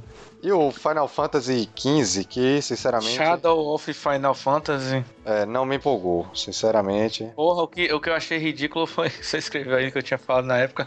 Botaram um cara pra jogar, meu. O cara não sabia jogar, man. Tava dando vergonha, man. O cara tava apanhando muito. Cara- esse Final Fantasy XV eu não sei o que pensar desse jogo. Cada coisa que eu vejo dele eu acho uma coisa. Tem trailer que eu vejo e falo, cara, que bosta. O outro eu vejo, porra, bacana. A demo não me animou, não. A demo eu achei uma porcaria. Eu não entendi, cara. É, é- qual que é a história do jogo? É uma boy band que tem que se apresentar em algum lugar? Qual que é? Sei, cara. Você. Não sei qual é. Eu achei até interessante o visual, cara. Tipo, dar essa. Essa atualizar o Japão atual, né, cara? Pegar aquele tipo de. a- aquela exagero do Japão atual, a É aquela moda e tal. clássica japonesice mesmo, né, velho? Sim, sim. É o, esse jogo vai ser o- uma homenagem gigante à japonesice, né, cara? É, é. Clássica japonesice é o tal do Scalebound, man. Puta que pariu. Tem um cara com uma espada, um escudo. Ele atira. Ele tem um dragão, ele mata um monstro gigante e tudo isso ouvindo um fone de ouvido e ouvindo rock, man. E ele Va- vira um dragão, né? Puta que pariu, pô. Cara, esse jogo é, é promissor, cara, porque eu gosto muito da empresa que tá desenvolvendo esse jogo, que é a Platinum, que traz sempre, traz sempre jogos interessantes, cara. Esse é o exclusivo de Xbox que eu mais tenho vontade de jogar, cara. Eu não Esse é muito doido. Porque na, na época que ele apareceu tinha menos títulos e tal, mas eu realmente fui com a cara desse jogo, não sei explicar porquê, eu tô, tô bem curioso pra ver. Mas um jogo que eu achei bacana, velho, que me lembrou um pouco o Bioshock, foi o We Happy Few. É. Ah, que Esse eu achei bem. massa, man. Esse eu Lembrou massa. bastante mesmo, e é, pô, aquele comecinho ali e tal, é, porra, é, me remeteu um pouco ao Matrix também, daquele É muito o universo do, do Bioshock, né? É, é aquela coisa do, do É. mundo distópico, né? Que- Isso, eu, eu também empolguei. Esse aí, esse, esse foi um dos jogos que eu mais empolguei pra jogar da conferência da Microsoft. Eu já tava abrindo a carteira aí pra, pra comprar o Xbox One quando vi esse, esse, esse trailer aí. E aí é, tivemos também o Tekken, que também É. na- nada demais. Akuma, tal, ainda jogo Cara, Street quando Fighter eles 4. começaram com esse trailer, eu falei, cara, é agora que vai sair o Tekken vs Street Fighter. E não, Não. foi, foi um Tekken com Akuma. Porque, na verdade, eu não sei se vocês sabem da história, ainda tem aquele Street Fighter vs Tekken. Sim, E- sim. E ia ter o Tekken vs Street Fighter. Porque o Street Fighter vs Tekken, ele é o, o perso- os personagens do Street Fighter, mas rodando na engine do Street Fighter. Certo? Certo. E aí eles fizeram um acordo na época com a. Caralho, como é que é o nome da produtora da, do Tekken, cara? Agora fudeu. É, eu não sei. É, deu branco. É, e eles iam fazer o Tekken vs Street Fighter, que era novamente os personagens do Street Fighter contra os personagens do Tekken, só que na engine do Tekken. Eles iam lançar os dois jogos. Só que não lançou, ficou. Ficou só o Street Fighter vs Tekken. Aí quando começou esse vídeo eu achei que seria esse jogo. É a Namco, lembrei. É, a Namco é isso. Aí você não foi, aí mais uma brochada, outra brochada, É, Dead Rising também- 4. É. Outra. Não, cara, olha só. Não, aí não. Aí eu não vou deixar você falar mal de Dead Rising, não, que eu gosto pra caralho de Dead Rising. Não, não empolguei também, sinceramente. Mas vocês jogaram Dead Rising, algum deles? Eu acho que Não vi, não joguei e não gostei. Cara, a jogabilidade desse jogo é, é deliciosa, cara. É, é jogo de zumbi, só que você pode usar qualquer coisa do cenário É, eu, como arma. Você, eu já vi, mas. você pode cortador de grama, você pode pegar, passar em cima dos zumbis de cortador de grama. O, o primeiro que se passa no shopping, você pode entrar dentro das lojinhas, aí você entra em loja de brinquedo, você pega os brinquedos, você pode vestir as roupas, você entra dentro de loja de roupa feminina, veste roupa de mulher, Mas não é meio veste aquele roupa de jogo. criança. Não é meio aquele jogo que você vai jogar 10, 15 minutos. e- Não, cara, eu, eu terminei três vezes o Dead Rising 1. Eu gosto pra caralho mesmo. eu ainda tava tentando descobrir por que que Dario gostava até ele falar, você entra na loja e veste roupa de mulher. Travesti é bagunça. É o crossover, não o crossdresser. Crossdress. Aí o Dead Rising 2 me deixou um pouco decepcionado. Então, que, em- sei lá, não teve a mesma pegada do e primeiro. o 3? O 3 eu comprei ele, mas não joguei. Tá aqui, parado esperando. Ó, só se você não gostou do 2, o 4 é número par, fosse você não comprava não, viu, meu? Teve um joguinho também legalzinho, só que assim, os gráficos, eu não sei se a proposta é ser indie e tal, que é o Sea of Thieves, né? O Bar dos Ladrões lá dos piratinhas. Não, lá. o Sea of Thieves, na verdade, é da Rare, né? Que é. é Professora do Donkey Kong. Isso, que a Microsoft comprou aí no. Eu achei legal, man. Eu achei Eu achei também, achei também uma pegada interessante. Parece que vai ser um jogo mais focado no multiplayer, né?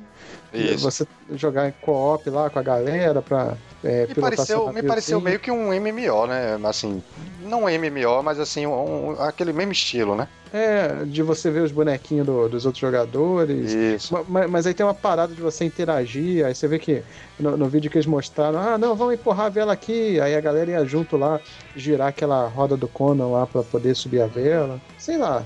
Hum, Eu acho que eu quero ver mais pra poder formar uma opinião, ainda não... State of Decay. Eu joguei um no Xbox One, ele é tipo um DayZ em terceira pessoa. Hum, É um jogo de sobrevivência, e matar zumbi, e interagir com o ambiente, e se proteger. Eu achei, É legal. Eu achei até legal, mas não foi aquela empolgação. Achei legal. é, é. E, Eu já tô bem de jogo de zumbi já, cara. É, Eu já fui banido do H1Z1. Até, falou da- até falaram da Daybreak lá. é, rapidamente. rapidamente a Microsoft que faz o H1Z1, que era da Sony. Veja só, o jogo era da Sony. A Daybreak comprou e já tá na Microsoft também falando ali. Agora um jogo que eu paguei o mico, que eu achei que o nome do jogo era Know Your Name Enemy. Que é o Halo Wars 2. Rapaz, eu também achei, meu. Eu também tava achando que era. Falei, porra, legalzinho esse Know Your Enemy.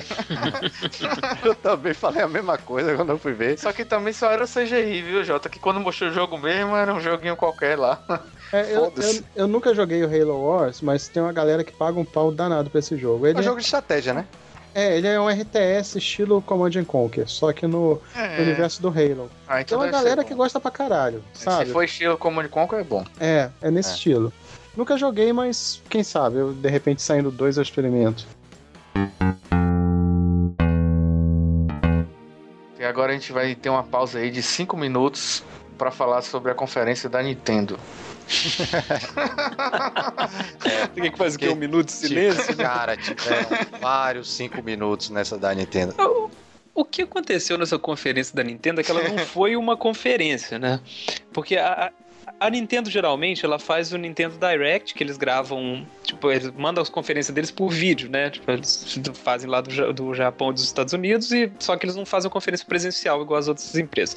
E dessa vez nem isso eles fizeram. Eles fizeram o Nintendo Treehouse, que é um evento que a Nintendo faz de vez em quando, que, que não tem essa proposta só de apresentação, é mais pra discutir sobre os jogos. Tipo, quando você gosta do jogo, é interessantíssimo. Que eles, os desenvolvedores conversam com os repórteres sobre, sobre altos detalhezinhos da, da coisa, coisa, assim, é muito bacana, assim, você fica o dia inteiro tendo aquilo e tal.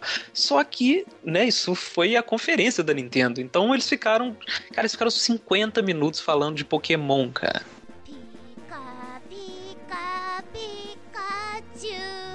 É, por algum Você não motivo. Acho que eles estão cagando, não, pra, pra E3? Será? Por algum motivo eles não quiseram mostrar o console novo deles que vai sair ano que vem. Aliás, Esse... console, entre aspas, porque a gente não sabe se vai ser um console, se vai ser um portátil. Porra, É, mas... é o- é que estão chamando de NX por enquanto, né? É, o NX, a plataforma nova, né? Que a gente não sabe Me exatamente. ajudem, eu quero jogar Nintendo, eu não tô conseguindo. Mas o. Aí não tinha o que falar, cara. O, o, o Wii U já tá no final do ciclo de vida dele. O, o 3DS também vai muito bem, obrigado. O Wii U morreu ou não morreu? Não tinha esse que tinha cancelado? que Ué, o o, Zelda, que foi. que hoje a Nintendo ficou o dia inteiro falando sobre o Zelda, né? E, e conquistou todo mundo que viu, né? Não, O pessoal o jogo é pirou lindaço.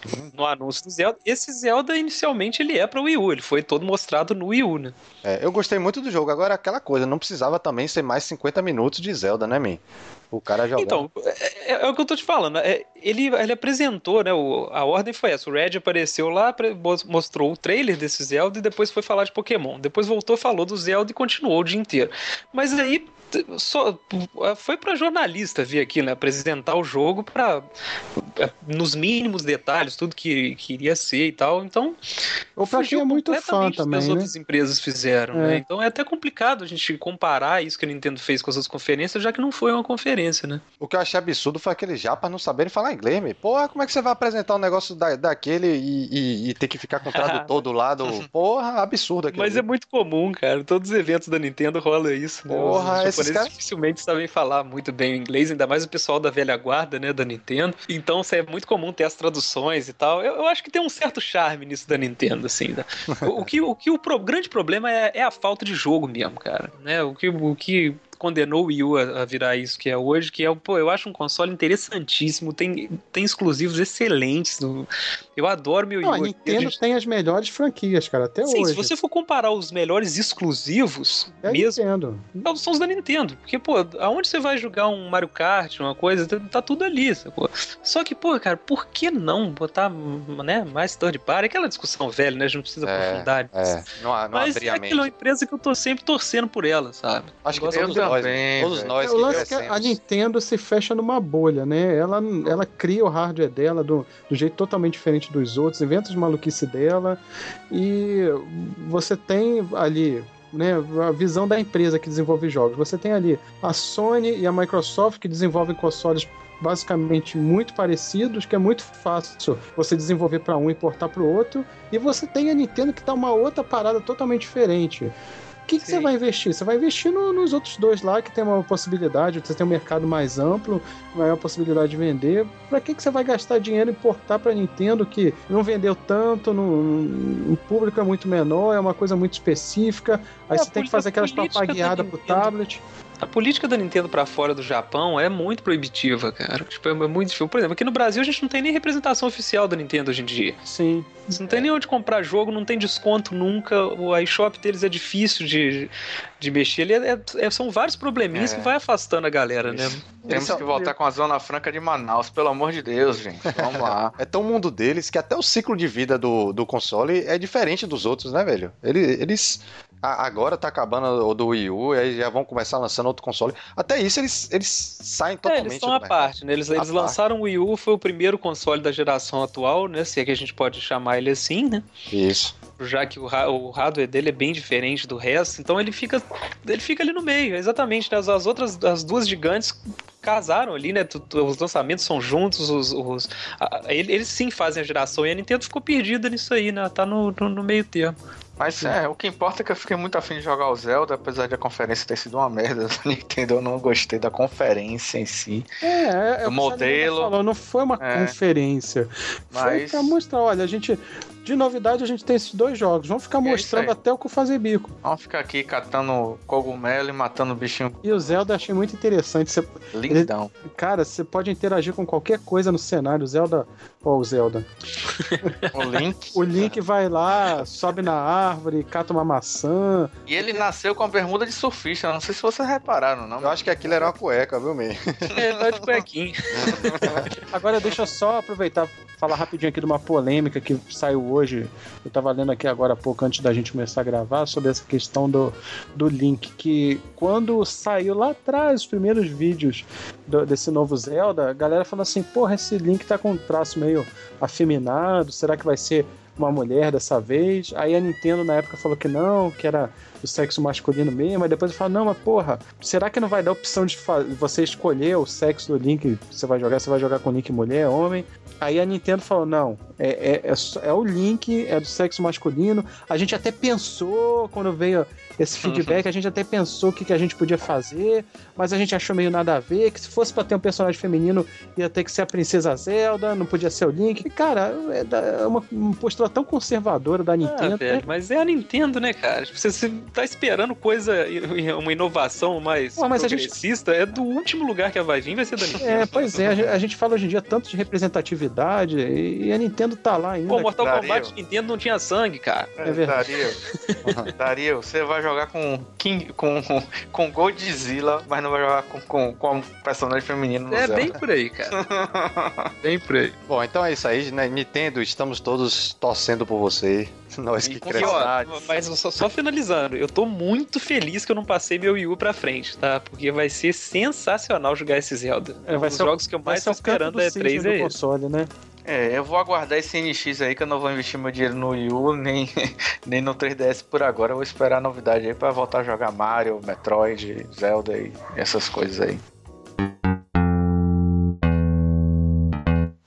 Bom, então, então foi isso, gente. Boa noite, obrigado pela participação. Tem mais nada pra falar, não tem? Só temos agora a conferência que, na minha opinião, foi a que realmente me deixou empolgado em vários momentos, que é da querida Sony.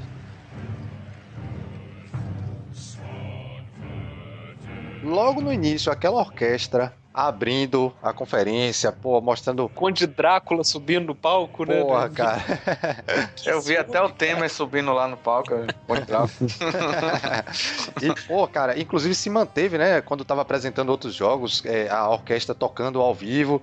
E aí, logo de cara, quem é que chega? Quem é que chega, querido Márcio Melo?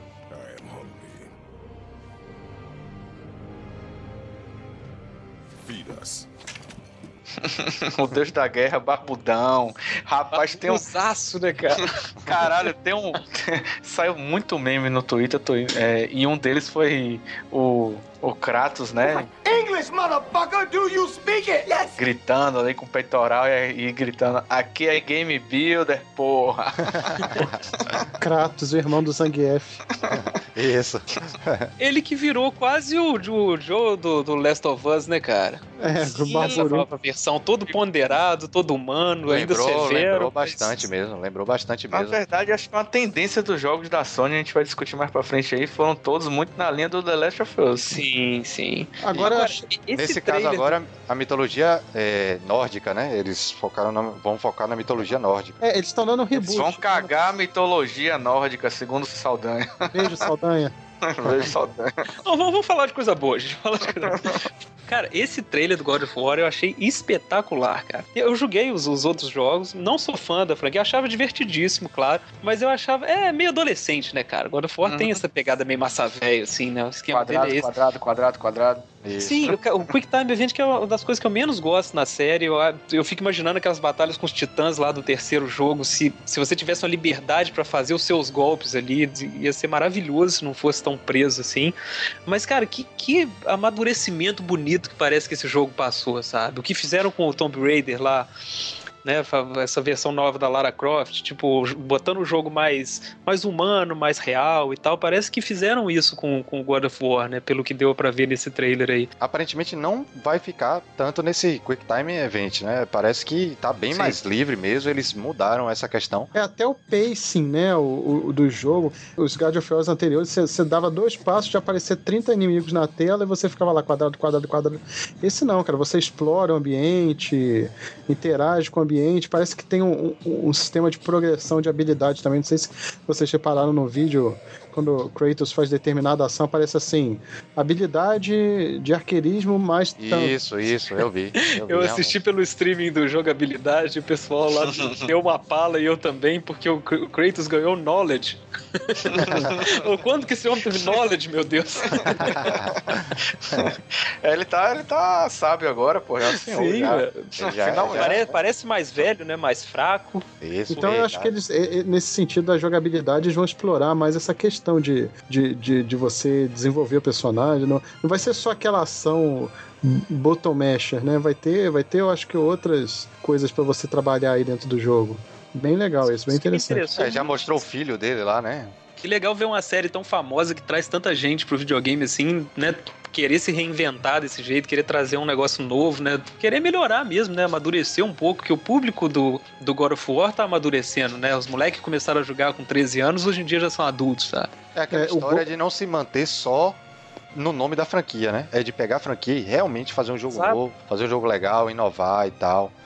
Sim, foi o contrário do que a Microsoft fez com o Gears of War, né? Que a gente comentou um pouco Sim. aí, que o Gears of War, porra, bonito pra caralho e tudo mais, mas é a mesma coisa dos outros jogos. Não, não teve muita modificação. A Sony não, a Sony ela evoluiu graficamente o, o God of War, mas ela tá melhorando também no quesito de jogabilidade, tá, tá tentando explorar outros terrenos. Exato. E tivemos também um, um jogo mostrado que também me empolgou, que foi o Days Gone, que também pareceu o The Last of Us, né? Mais me empolgou na, na E3 foi esse Days Gone, cara. Cara, vocês não vão me bater, não. Eu achei isso tão ruim, cara. Você tá saco cheio de, Cara, de é muito zumbi, né? Last of Us isso, cara. Só que com um motoqueiro com a loura abraçada nele, sentindo É. falta da mulher que morreu, eu achei bem É, genérico. é um, é um desgarrado do Sons of Ana- Anarchy, né? No É. The Last of Us. Cara, mas eu gostei tanto do vídeo de jogabilidade que eles mostraram no final, cara, aquela horda de, sei lá, tipo um zumbi, É zumbi, aqui. né, cara? Jogo de zumbi, eu falei que eu já tô meio, meio de saco Eu cheio também disso tô cansado, mas eu tava de saco cheio de jogo de zumbi também antes de sair o The Last of Us. Aí saiu, eu falei, foda-se. Eu quero Mas o Last of Us, cara, ele é, ele é tão bacana justamente por não ser um jogo de zumbi, né? Você vê que tem aquela ambientação, você fala, ah, pô, vai ser aquela coisa de novo e ele vai pra outro canto, né? Um jogo de, de personagem pra caramba. É, mas é zumbi, é zumbi. O universo é o mesmo, o universo é. Aquilo que a gente tava falando antes, né? Os jogos parecem estar muito parecidos, Isso, né? Os, os cenários deles são iguais, a iluminação, né? A própria ambientação, aquela coisa meio floresta temperada, assim, né? Com solzinho ali. é, E tá todo mundo seguindo meio a escola do The Last of Us mesmo, viu? Tô sentindo isso aí. já- Muitos já. jogos com a mesma pegada, né? Bem, bem parecido. E falando em, em The Last of Us, que tá o The Last Guardian. Finalmente. Finalmente a gente tem uma data, né, cara? Rapaz, Caralho. absurdo. Desde 2009, comprei. né, velho? Eu comprei meu PlayStation 3 em 2009 e desde lá eu tô esperando essa porra desse jogo. Nunca sai, já foi cancelado, adiado. E eu, eu só tô com medo do, do gráfico sair, sair o jogo do PlayStation 3 no PlayStation 4. É, o gráfico tá bem PlayStation 3, na moral. É, e eu acho É, que eles ele- não vão, não vão mudar muito disso, não, né, cara? Não, não tem vão, como é isso ficar mesmo. refazendo o jogo toda hora, né? Não tem, é, não dá. É, e Mas esse eu- jogo já levantou expectativa tanto, né? que Vai ser muito difícil ele, ele cumprir com essa expectativa que todo mundo tem, né? É, mas Sucessor espiritual do Shadow of Colossus lá, né? Que foi Mas- um jogaço na lista de top de todo mundo aí. Vocês jogaram o Ico? Eu não, cara, eu fui Eu jogar joguei. aí. Depois que eu joguei Shadow of Colossus, eu achei ele meio chatinho e parei. É, é, É. difícil, eu achei ele mais difícil, assim, mas. Eu joguei, mas eu também não progredi de muito. não. puzzle, né, cara? Ele é um jogo bem. Ele foi lançado antes, a história é depois, alguma coisa assim.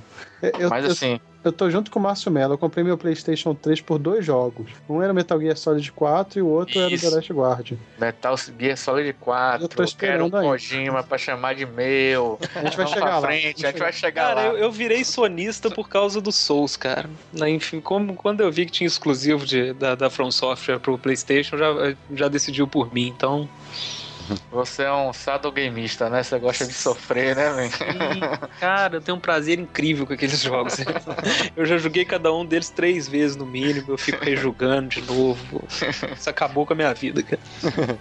E tivemos também o Horizon é, Zero Dawn. Esse, esse eu achei de fuder. Esse sim, Dario, eu achei que ele tá bem a cara do. Bem na temática do Enslaved. Não sei se você já, todo mundo jogou Enslaved no PlayStation 3. Eu joguei, não, eu joguei no Xbox. É, é. Eu sempre acho que é do PlayStation 3, foda-se, mas é do é, multiplataforma, né? É um jogo que foi subestimado, é aquele jogo 3, 3 estrelas de 5, mas é um jogo bem bacaninha, assim, a temática e tal. E esse Horizon lembrou bastante, né? Eu, eu acho que tem muito do Monster Hunter também da, da, da Nintendo, né? De você caçar os monstros, ter, ter batalhas, longas batalhas com os monstros. Esse É negócio um, é um meio. conceito interessante, né? Do robô selvagem, assim, né? Ela, ela Isso. faz um hack no, no robô uma hora pra poder usar ele de montaria, né? Isso tem é tem meio conceitos isso. bem legais. É meio Homem das Cavernas, mas tem esse. esse os inimigos são, são futuristas, né? Tem essa questão da tecnologia. E apesar de eu ter achado mais uma vez a iluminação, o cenário parecido com aqueles outros que a gente já tinha visto, esse jogo Verdade. é maravilhoso, né, cara? É. Ele é um jogo rápido, ágil pra cacete, né? E ele aguenta aqueles. Será que não é um engine comum que a, que a Sony tá usando pra, pra esses jogos exclusivos dela, não? é, Por pode isso que ser, pode ser, né? É, esse- Agora eu sei. gostei. Eu gostei muito daquela. E aí, a personagem feminina, né, velho? A Valente lá, praticamente. Sim, é a Valente, ela A mesmo. Valente lá, Esse, esse praticamente. jogo é muito carismático, cara. Eu, tô- É. eu, eu fui muito com a cara dele, assim. tô E bem- ela tem um sidekick, é um carinha, né? Tem um É, tem carinha um, lá, né? tem um outro. Tem um riponga lá, amiguinho dela. É meio The Last of Us e tal, né? Vamos pra frente. Só um disclaimer aqui desse próximo jogo que vocês vão falar, eu vou colocar no mute aqui. Enquanto vocês estão falando do jogo, eu vou estar xingando aqui a Quantic Dream e o David Cage, então vamos em frente. Não, pera aí, quê, fala aí. Que tanto quê? ódio do- Detroit. Eu tenho tanto ódio desse. David Cage, cara. Eu tenho tanta Por vontade quê, de bater jovem? nele, cara. Quer falar sobre isso? Dari? E o bem se transforma em mal com a força de baixo astral.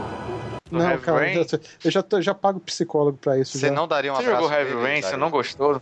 Eu odeio o Heavy Rain, mas eu odeio ainda mais Indigo Prophecy. E eu odeio esse E o- homem chamado David Cage, esse pau no cu. Aquele Beyond Two Souls é da Quantic Dream também? É, desse É. bosta desse David Cage. Ah, e o Beyond Two Souls eu já acho, eu já acho ruinzinho, apesar de ter aquela captura de, de né? Mas É meio- vocês não estão sentindo que esse Detroit vai, vai final, pelo menos ele tá prometendo que finalmente ele vai fazer o que esses jogos se propuseram a fazer na época? Você realmente vai poder decidir a parada toda, você vai criar a sua história 100%, que ele, O problema é a É, falta o de que ele mostrou né? ali foi isso, né? Que os outros é- é- era aquela Você decisão decide. falsa, né? Tipo, É você decide, né? já tá tudo gravado pra onde você vai. Mas assim, eu, eu gosto muito do Heavy Rain, o Two Souls eu não gostei. Esse eu ainda tem, tem uma cena que me lembrou até o Blade Runner aí. É, Não, demais. Pô, total. Eu acho que foi a maior referência pra isso aí, né? Eu achei interessante, cara. Sim, não é um jogo que eu tô empolgado, não, mas eu, eu tendo PlayStation 4 numa Eu promoção, também- compraria e jogaria. Exato, dependendo das críticas, a gente vai ou não, né? Vamos ver. É, e aí teve um jogo que ninguém imaginou que era esse jogo, que era dessa franquia. É, foi um que plot twist. foi um plot twist que todo mundo assistiu. Cara, o teatro veio abaixo, né? Quando, cara. quando começou esse trailer, cara, eu, eu achei que ia ser o. Vocês ouviram falar daquele jogo Outlast? Que é um sim, sim, sim, Eu achei, que, joguei, era, eu achei que ia ser a continuação do Outlast. Pois é, parecia um tinha- jogo de zumbi assim, né? Também, mas parecia um monstro correndo, aquela coisa meio terror É, assim. a, a deu um vibe medo. bem PT, né, cara? Isso, deu um Sim, medo sim. do caramba. E aí, velho, passou o jogo, aquela mecânica, e todo mundo que jogo é esse, que jogo é esse no final. Pã. Resident Evil 7, graças a Deus. É, esse jogo ele tá bebendo muito da fonte desses jogos que você comentou aí, daqueles games indies de terror, até, até o próprio Slender lembra um pouquinho assim. e a- voltando a a, a vibe, atmosfera, né? voltando a vibe do Resident Evil de verdade, né, velho? Assim, Sim, mas isso que eu ia falar. Finalmente, o- os fãs de Resident Evil Voltando viram, ao a- terror, viram né? a guinada ao terror antes dos do PT vir a guinada à esquerda, cara. Agora vamos esperar que nos cinemas façam o mesmo, né? Porra, be- bem promissor, né, cara? E outra coisa, com suporte a VR também, né? Aí Vai- pronto, vou vomitar Você- três vezes. Não, mas parece que não vai ser uma coisa Imagina- obrigatória, não. Pelo que eu li, depois. Eu já fico todo cagado de jogar jogo de terror, cara. Imagina isso com aquele Ah. óculos na sua cara, velho. Que horror, você não pode virar a cara pra. é aquela história, ninguém vai dormir, né? que isso, cara? Um, dois, três, quatro. Falamos aqui de seis ou sete jogos aqui e só tem um que talvez eu não jogasse. Você vê como Pois foi é, a o que foi impressionou uma nessa porrada. conferência é que foi. Isso que a gente tá falando aqui foi praticamente direto. Só entrou um cara uma vez pra falar um negócio. Depois do Resident Evil é que ele voltou, né, cara? Isso foi Eu não tinha frenético. tempo nem de fazer piada no Twitter, não tava dando tempo. Foi um atrás do outro. E assim, mo- mostrou o que, a, o que eu acho que, assim, a pegada da Microsoft aí é discutível, né? Foi outra, foi mostrar outras coisas e tal. Mas o que, que o gamer quer ver é jogo, cara. E a Sony bota. Acho que no ano passado também ela fez mais ou menos isso, né? Foi jogo atrás de jogo, um, dois, três, quatro, e você nem respirava e já vem outro jogo, e você. Aí você mantém aquele hype, né? Você não quebra. Porque quando você bota um cara no, pal, no palco, a depender do cara que vai no palco, você quebra a empolgação que você tá vindo do jogo, né? Do, do- dos Sim. trailers e tal. E eu acho que a Sony Então. ela acerta muito nisso, pô. Ela vem numa sequência absurda aí, todo mundo naquela empolgação. Ah! Mas pra mim deu, deu uma pausa pra descansar quando começou a falar dos VR de novo, né, man? Voltou. É, foi depois do Resident Evil. Isso. Também precisava dar um descanso, né, cara? Dá um descanso. Inclusive, só desses VR, né? Teve o Batman, teve até o Battlefront lá do, do Star Wars. E quando mostrou o Final Fantasy, o que já tava ridículo, tem um cara montado numa porra de um pavão Pikachu, man. Já tava uma merda o Final Fantasy pra mim. Pô. Quando mostrou o VR, o VR desse, dessa porra do Final Fantasy, pra mim falou, desisto. Tem, tem um dos caras que tá jogando, um dos lutadores lá que tá com óculos, né, na cara, e ele faz, ele faz tipo um sinal do Ronaldinho, né, pra Os fãs do, do Final Fantasy agora estão xingando o Márcio Melo, porque chamou o Chocobo de pavão, Fica à maluco. vontade. Pavão Pikachu ainda. Pavão Pikachu. Não, acho que tá certo, cara. Eu gosto de Final Fantasy, mas Chocobo é muito escroto, cara. e aí tivemos o Call of Duty de novo. Call of Duty. Call of Duty Infinity Salimena, Warfare. fala aí, declare seu amor pro Call of Duty aí agora. Cara, já falei a mesma coisa do Battlefield. Exatamente a mesma coisa. Eu acho uma merda, não tenho a menor vontade de jogar, mas, velho, esse trailer é muito legal. Eu quero experimentar isso. eu, eu não gosto de, eu não gosto de jogo de guerra no presente, sabe? Eu acho, eu acho a ambientação sem graça quando é um militar vestido e tal. Mas, pô, essas, pô, quando é no passado, quando é no futuro, essas maluquices assim, eu, eu, eu curto. Esse, pô, esse, esse trailer pareceu Dead Space em alguns momentos, né? Apareceu também logo no início é, o Descent, não me lembrou o Descent, na hora que ele tá na nave, né? Sim. Lembra desse jogo? Falei, Pô, é, é muito legal esse esquema de você ficar transitando entre a nave e o. O espaço em si, né? Sim, sim, é. Você não sente meio que tá. Você realmente tá transitando entre modo de jogo diferente, assim. Você realmente parece que é você lá que tá em situações diferentes só, né? É, conhecendo a franquia Call of Duty, deve ser bem nos trilhos essas transições aí na- na- nos veículos, né? Deve ser. Você não deve ter a liberdade de explorar, você deve seguir a rota específica criada pelo jogo pra você e Ah, sim, mas isso não. Ah, Isso não, não, não pareceu que quiseram mostrar diferente, não. Acho que é isso mesmo. É, eu não tenho muito problema com o jogo até o presente de guerra, até o presente ainda vai, Salimena. Mas aí quando vai pro futuro, com aquele negócio de espaço, aí já não me pegou muito. Aí eu não empolguei com esse. Eu, eu curto um sci-fi, cara. Até, até quando é bem safado eu gosto. É, eu acho que eu prefiro o futuro do que o presente, como o Salimano falou, né? Tudo guerra do Iraque, tudo marrom, sei lá. Eu, já eu tá- gosto, eu gosto de, de ficção, assim, sabe? E teve também um remaster de Crash Bandicoot, né? Pra É, alegrar os fãs. Mas assim. a criançada, a alegria a da criança. criançada, é as criançadas. Eu não sei- acho que a Sony demorou muito. Ela devia ter aproveitado o Crash há muito tempo, desde o PlayStation 1. Acho que foi. Eu, inclusive, o Crash é da mesma desenvolvedora do Uncharted, não é isso? É, da Naughty Dog. Naughty Dog. Naughty Dog, é. É, eu também não. Eu acho que demorou demais também. Não manteve É, aquele, aquele. Como é que eu posso dizer? Não, não manteve o personagem visível, né? Ele deu uma sumida e ficou lá atrás e tal. E é, agora. e é um personagem bacana, né? Bota o somzinho dele aí. Ubra, ubra, ubra. Muito bom, massa. Inclusive, eu sou de notificação no meu celular atualmente. é Isso. Aí veio mais um jogo da franquia Lego, né? Star Wars The Force Awakens. Aí, Divertidinho. Volta aquela coisa, tocou Star Wars, eu vou comprar, foda-se. É, quando tocou a música e mostrou o, Lego do Star Wars, Xarope já tirou a calcinha e tava rodando já em pé, eu tenho certeza. É foda, né? e aí apareceu. Deus. É, faltou pouco, né, pra apresentar ele como Deus ali, né? O É. cara entrou na, na- com fa- faixa de luz, né, cara? É, abrir um caminho, um caminho branco pra ele entrar, né? Cogimão da galera. Kojimão, velho. É, velho, Hideo Kojima apareceu com a empresa dele própria agora, né? Kojima Productions. Livre das garras da Konami, finalmente. Exato, que rolou uma novela aí, né, velho? Com esse Cara, sai, rolou uma sai. treta sinistra. Que até hoje tá mal explicada Tiraram- essa Tiraram história. o nome dele do jogo, né? No- É, Foram deletando aos poucos as referências ao nome dele. Cara, Ele ia fazer o Silent Hill, não era isso? Com ia. Daryl? Com É, Guilherme ele roubou o Daryl. E o Guilherme Del Toro. né? é. E aí mostrou basicamente um trailer, né? Um- não, não mostrou gameplay. E eu vou falar uma coisa com vocês, cara. Ninguém faz trailer de jogo como Kojima. Porque é ele que dirige e edita os trailers. Não sei se vocês sabem disso. Segundo o Kojimão, ele falou que o trailer é... foi feito com a engine do jogo. Então, Não teoricamente, o duvido, jogo... não duvido. Isso. Mas, o nome porra, do, que o nome do jogo maneiro, é, é Death, Death Stranding, né? É isso mesmo, Death Stranding. Trailer sensacional, apareceu o Daryl, você já lembra The Walking Dead. Assim, não falou porra nenhuma, Não né? falou nada, mas porra, o trailer é de fuder, minha parada psicodélica, assim, vou- sei lá, não é nem psicodélica o termo, mas assim, é estranho, você não sabe o que tá acontecendo ali, aí parece que tem um bebê. Tem uma certa psicodelia, assim, pô. É, tem um, um- e aparece um bebê, aí daqui a pouco não é uma mulher, é um homem, aí mostra a barriga dele cortada como se tivesse saído da barriga dele. Rapaz, uma maluquice, mas que empolgou, me. Você não consegue explicar É. o porquê, mas aquilo lhe prende. Cara, o Kojima, ele é isso tudo que ele é porque ele tá fazendo coisas que ninguém mais faz, cara. Isso, isso, isso. Ele pode achar bom, pode achar ruim, mas ele faz diferente, sacou? Isso é que faz ele ser essa coisa toda, assim. E eu acho que ele merece cada, É. né, cada suspiro que ele arranca por aí quando aparece nos Pouco- games. é, assim. poucos caras conseguem fazer você ver 20 horas de cinematics e, e jogar 10 horas só, man, que nem foi no Metal Gear. E, E, eu acho você tão- fica eu acho- empolgado, você quer ver, man. Você, quer, você não quer Sim. perder um minuto da cena dali que tá passando. É, E, e eu acho tão incrível que um cara que, que trabalha de um jeito tão, tão autoral, tão diferente, seja tão reconhecido assim, sabe? Isso é tão raro, sacou?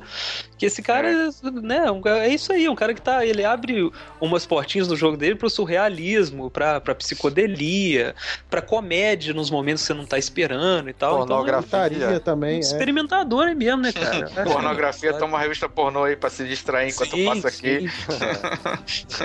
Eu nunca vou esquecer jogando o primeiro Metal Gear. Quer dizer, não o primeiro, né? O Metal Gear Solid do, do PlayStation 1 lá.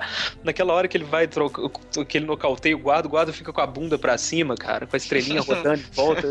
Eu, eu vi que o Kojima era um cara diferente naquele momento ali. É foda, mas é Kojimão, é um. E é tão fofo o Kojima falando inglês, né, cara? Tão bonitinho. É, Dario tava, tava todo molhado, Dario tava Cara, pô, tão bonitinho. Ele fala todo, todo mês. Mas é, eu também eu concordo. É, Cara, é E, e foda. ele tá todo melhor amigo do, do Norman Reedus agora, né? O- o- É, que homem também, Quem né? não ia querer ser amigo do Kojima, cara? Sim, a, a amizade deles tá muito engraçada. O Norman Reedus botou no Instagram dele uma foto do, do Kojima tá alfinetando a Konami, cara. Ah, Tá tão engraçado. Konami Tears. Sim, exato. Ele tava bebendo as lágrimas da Konami. E aí veio um Spider-Man novo, que mais ou menos. Qual é, man? Legal pra caralho. Tirando a aranha branca, foi de Cara, fuder, esse man. eu acho que foi o uniforme mais feio que eu já vi no Homem-Aranha. E olha que eu li a saga do clone inteira, hein, cara. Velho, o que aconteceu com, com o Márcio Melo foi que ele veio no hype, gritando loucamente, pra qualquer coisa que aparecia na tela. Quando apareceu ele, Spider-Man, ah, foda-se, uai! E gritou também, adorando, e vamos nessa, e rei do No hype. trem do hype. Na hora do Spider-Man, eu já tava do lado de fora do trem pulando já, man. É, a- a- a- o, o que dá pra empolgar aí é a possibilidade de quererem fazer com o Homem-Aranha o que tem feito com o Batman, né? Que tá. Que É. tem um, conseguiu uma franquia de jogos que agradou os fãs pra caramba, tá, tá se mantendo firme e forte. É, agradou todo mundo. E essa pode ser a chance do Homem-Aranha ter o mesmo, né? Que é um personagem com. que, pô, é, é o herói mais querido, eu acho, hoje em dia. Com no certeza, com é o certeza. Homem-Aranha, né? Aí encerrou com um vídeo do gameplay de Days Gone, né? Que foi o que me vendeu o jogo. Que eu fiquei empolgadaço, achei muito massa aquela parada da horda dos zumbis e aquele desespero de ficar tirando e tentando controlar aquela horda pra se afastar de você. Achei muito foda. Caguei pra história do jogo, caguei pra ambientação, eu quero mais desse. É, também sou assim, Dario. Quando o jogo é bom, eu tô um pouco me lixando. man, É, o que eu falei. E o zumbi, a pegada é do Eu Sou a Lenda, né? Dario foi até que comentou isso. Daquele zumbi É. mais pegada Eu Sou a Lenda do que aqueles Sim, zumbis sim. mais lentos e tal. Cara, É, deu, é deu- um deu muito infectado, desespero né, aquela hora que ele, que ele vem é, é, andando de costas assim por uma ponte É. e aí ele chega num ponto, cara, que não tem pra onde ele ir, a câmera vai afastando e vai vindo aquelas ordens de todas as direções, cara. eu só não entendi uma coisa nesse trailer. Por que ele tava atirando, man? Tinha 8 milhões de zumbi, man. Se pica, brother. Ou será que o jogo vai... Mas não dá pra correr também não, pô. Só Não correr dá, não. cara. É, ué, se você vai virar de costas, Exato. É, é foda.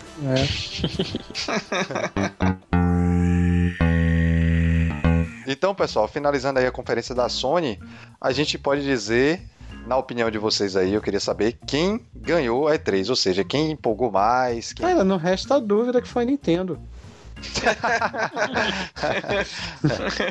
É, não deu, cara. Eu acho, na minha opinião, sem dúvida, a Sony, acho que até pela empolgação da gente aí já deu pra perceber. Pra mim, a Sony levou e levou fácil. Apesar de que a gente tem uma série de outras coisas ao redor do, do console, né? Como a rede, o console em si, é, é a questão da, da plataforma, de você ter a parada social e tal.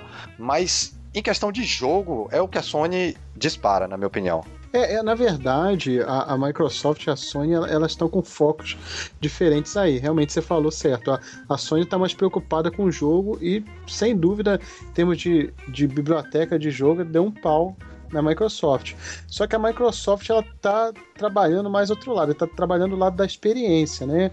Mostrando novos hardwares, melhorando o serviço da Xbox Live, a questão da integração com Windows, ela está explorando outras coisas, né? Eu acho que nesse sentido a gente ainda vai ver mais novidades. A, a Microsoft inova mais nesse sentido, na verdade. Tem um boato aí de que a, a Microsoft vai trazer o UWP pro Xbox, né, que é aquela Windows Universal Platform, que são aqueles jogos e aplicativos que tem para Windows Phone, tem para Windows 10 e você vai poder rodar esses aplicativos no Xbox também. Então eles estão tentando coisas diferentes. Mas a verdade é que a Sony realmente dominou, não, não tem que falar. É, a Sony pode até ter dominado. Eu concordo com você, eu não tenho nem dúvida. Antes de começar a E3, eu tava quase comprando o Xbox e ia largar a vida de sonista, mas depois das conferências, com certeza vai ser o PlayStation. Eu não comprei ainda porque eu dei uma pausa, tô jogando no PC aqueles indie games de duas horas, quatro horas, que eu não tenho mais tempo. Mas o. Eu acho que o, o Xbox sai ganhando na questão do, do console e, e da plataforma. Jogar na a Xbox Live dá de 25 a 0 na, na PSN. É tudo, sabe? Eles estão criando essa questão das redes sociais você acha uma merda, não sei o quê. Mas, infelizmente, quem compra o videogame quer jogar jogo bom e, e- a, e a Sony ainda tá obliterando a concorrência, né? É, eu eu concordo com o que vocês falaram aí, eu acho que é bem essa diferença da abordagem mesmo, com, com essa ressalva, né, de que parece que a Sony entendeu mais o que, que o público quer ver, assim, né, tá dando o que, que a galera quer ver, tá ressuscitando é, franquia antiga, tá com, com o Resident Evil aí, com God of War também, que era uma, uma franquia que a galera já, todo mundo já achava que deu o que tinha que dar e tal, mas eu, eu faço essa ressalva que é, são muitos jogos parecidos, sabe? São muitos filhotes de Last of Us, estão muito na mesma vibe, assim. A Nintendo que a gente riu tanto, tá com um dos jogos que a galera mais tá esperando, que foi apresentado na conferência, sabe? Então é aquilo que eu falei, eu acho um, um crime que essas empresas grandes não estejam pensando num público, nesse público familiar, assim, feito. Imagina com, com os estudos que a Sony tem na mão fazer um jogo nesse estilo do Zelda aí, uma fantasia para toda a família, um jogo gigante e tal, e não tem, sabe? Fica esses caras dando tiro em zumbi, essa coisa. Então eu acho que até mesmo a Nintendo tem seu espaço aí dentro, sabe? Eu acho bem errado falar essa coisa de, de quem ganhou e tal. Eu, eu sei que todo mundo sabe que, que não é uma disputa e, e, tal, mas realmente eu acho que são empresas que se completam, assim, cada uma uhum. tem, tem seu lugar no mercado. Assim. Menos a galera que tá fazendo o jogo das águias voando em torres, mas continua. falando nisso, é, falando em jogo de águias e, e torre, voando em torre, o que, que, vocês acham do VR? Vai pegar, não vai pegar? Vai ser igual o controle de movimento que teve aquela febre e depois ficou meio de lado? Qual que é a eu, opinião Eu acho, sinceramente, que assim, vai pegar, vai ter um, um hype, ou seja, vai crescer, vai, vai acontecer mais ou menos o que aconteceu também com o controle de movimento. Mas, cara, no final das contas, eu ainda acho que a gente vai continuar o verdadeiro gamer vai ainda dar preferência a jogar de forma tradicional, entendeu? Ainda vai se ter essa necessidade de jogar lá com a tela, com o monitor de uma forma mais tranquila, mais, mais comum, digamos assim. Mas sim, acho que tem potencial, é, tem, tem muito para crescer ainda, mas não acho que vai se tornar tipo que vai tomar o lugar da forma como a ah, gente não, joga é, tradicionalmente, entendeu? Vai ser um complemento, né? O... Isso. É, eu acho que a chave é essa, cara. A chave é você ter opções para jogar do jeito que você quiser, sabe? É igual. É, por exemplo, eu não sei por que existe cinema 3D ainda, sabe? Eu acho aquilo horroroso. Eu acho que é, a gente acostumou demais com aquilo para para ser uma novidade, aquilo deixa o filme escuro, os óculos são arranhados, eu acho uma bosta. Eu Mas eu acho legal que tenha, eu acho legal que tenha uma opção para quem quiser ver o filme 3D. Então eu acho que a chave para agradar aí é, é não, não não querendo fazer um negócio exclusivo, né? Tipo, ah, não, esse jogo aqui vai agora vai ser só para quem tiver com VR e tal. Aí eu acho perigoso. Mas eu acho que vai ser uma tendência que vai durar um bom tempo, cara, porque a imersão é muito maneira, pô, para jogo de terror, jogo de carro. Cara, as possibilidades são muito grandes, assim. Você realmente se sentir no lugar é um negócio bem poderoso, assim.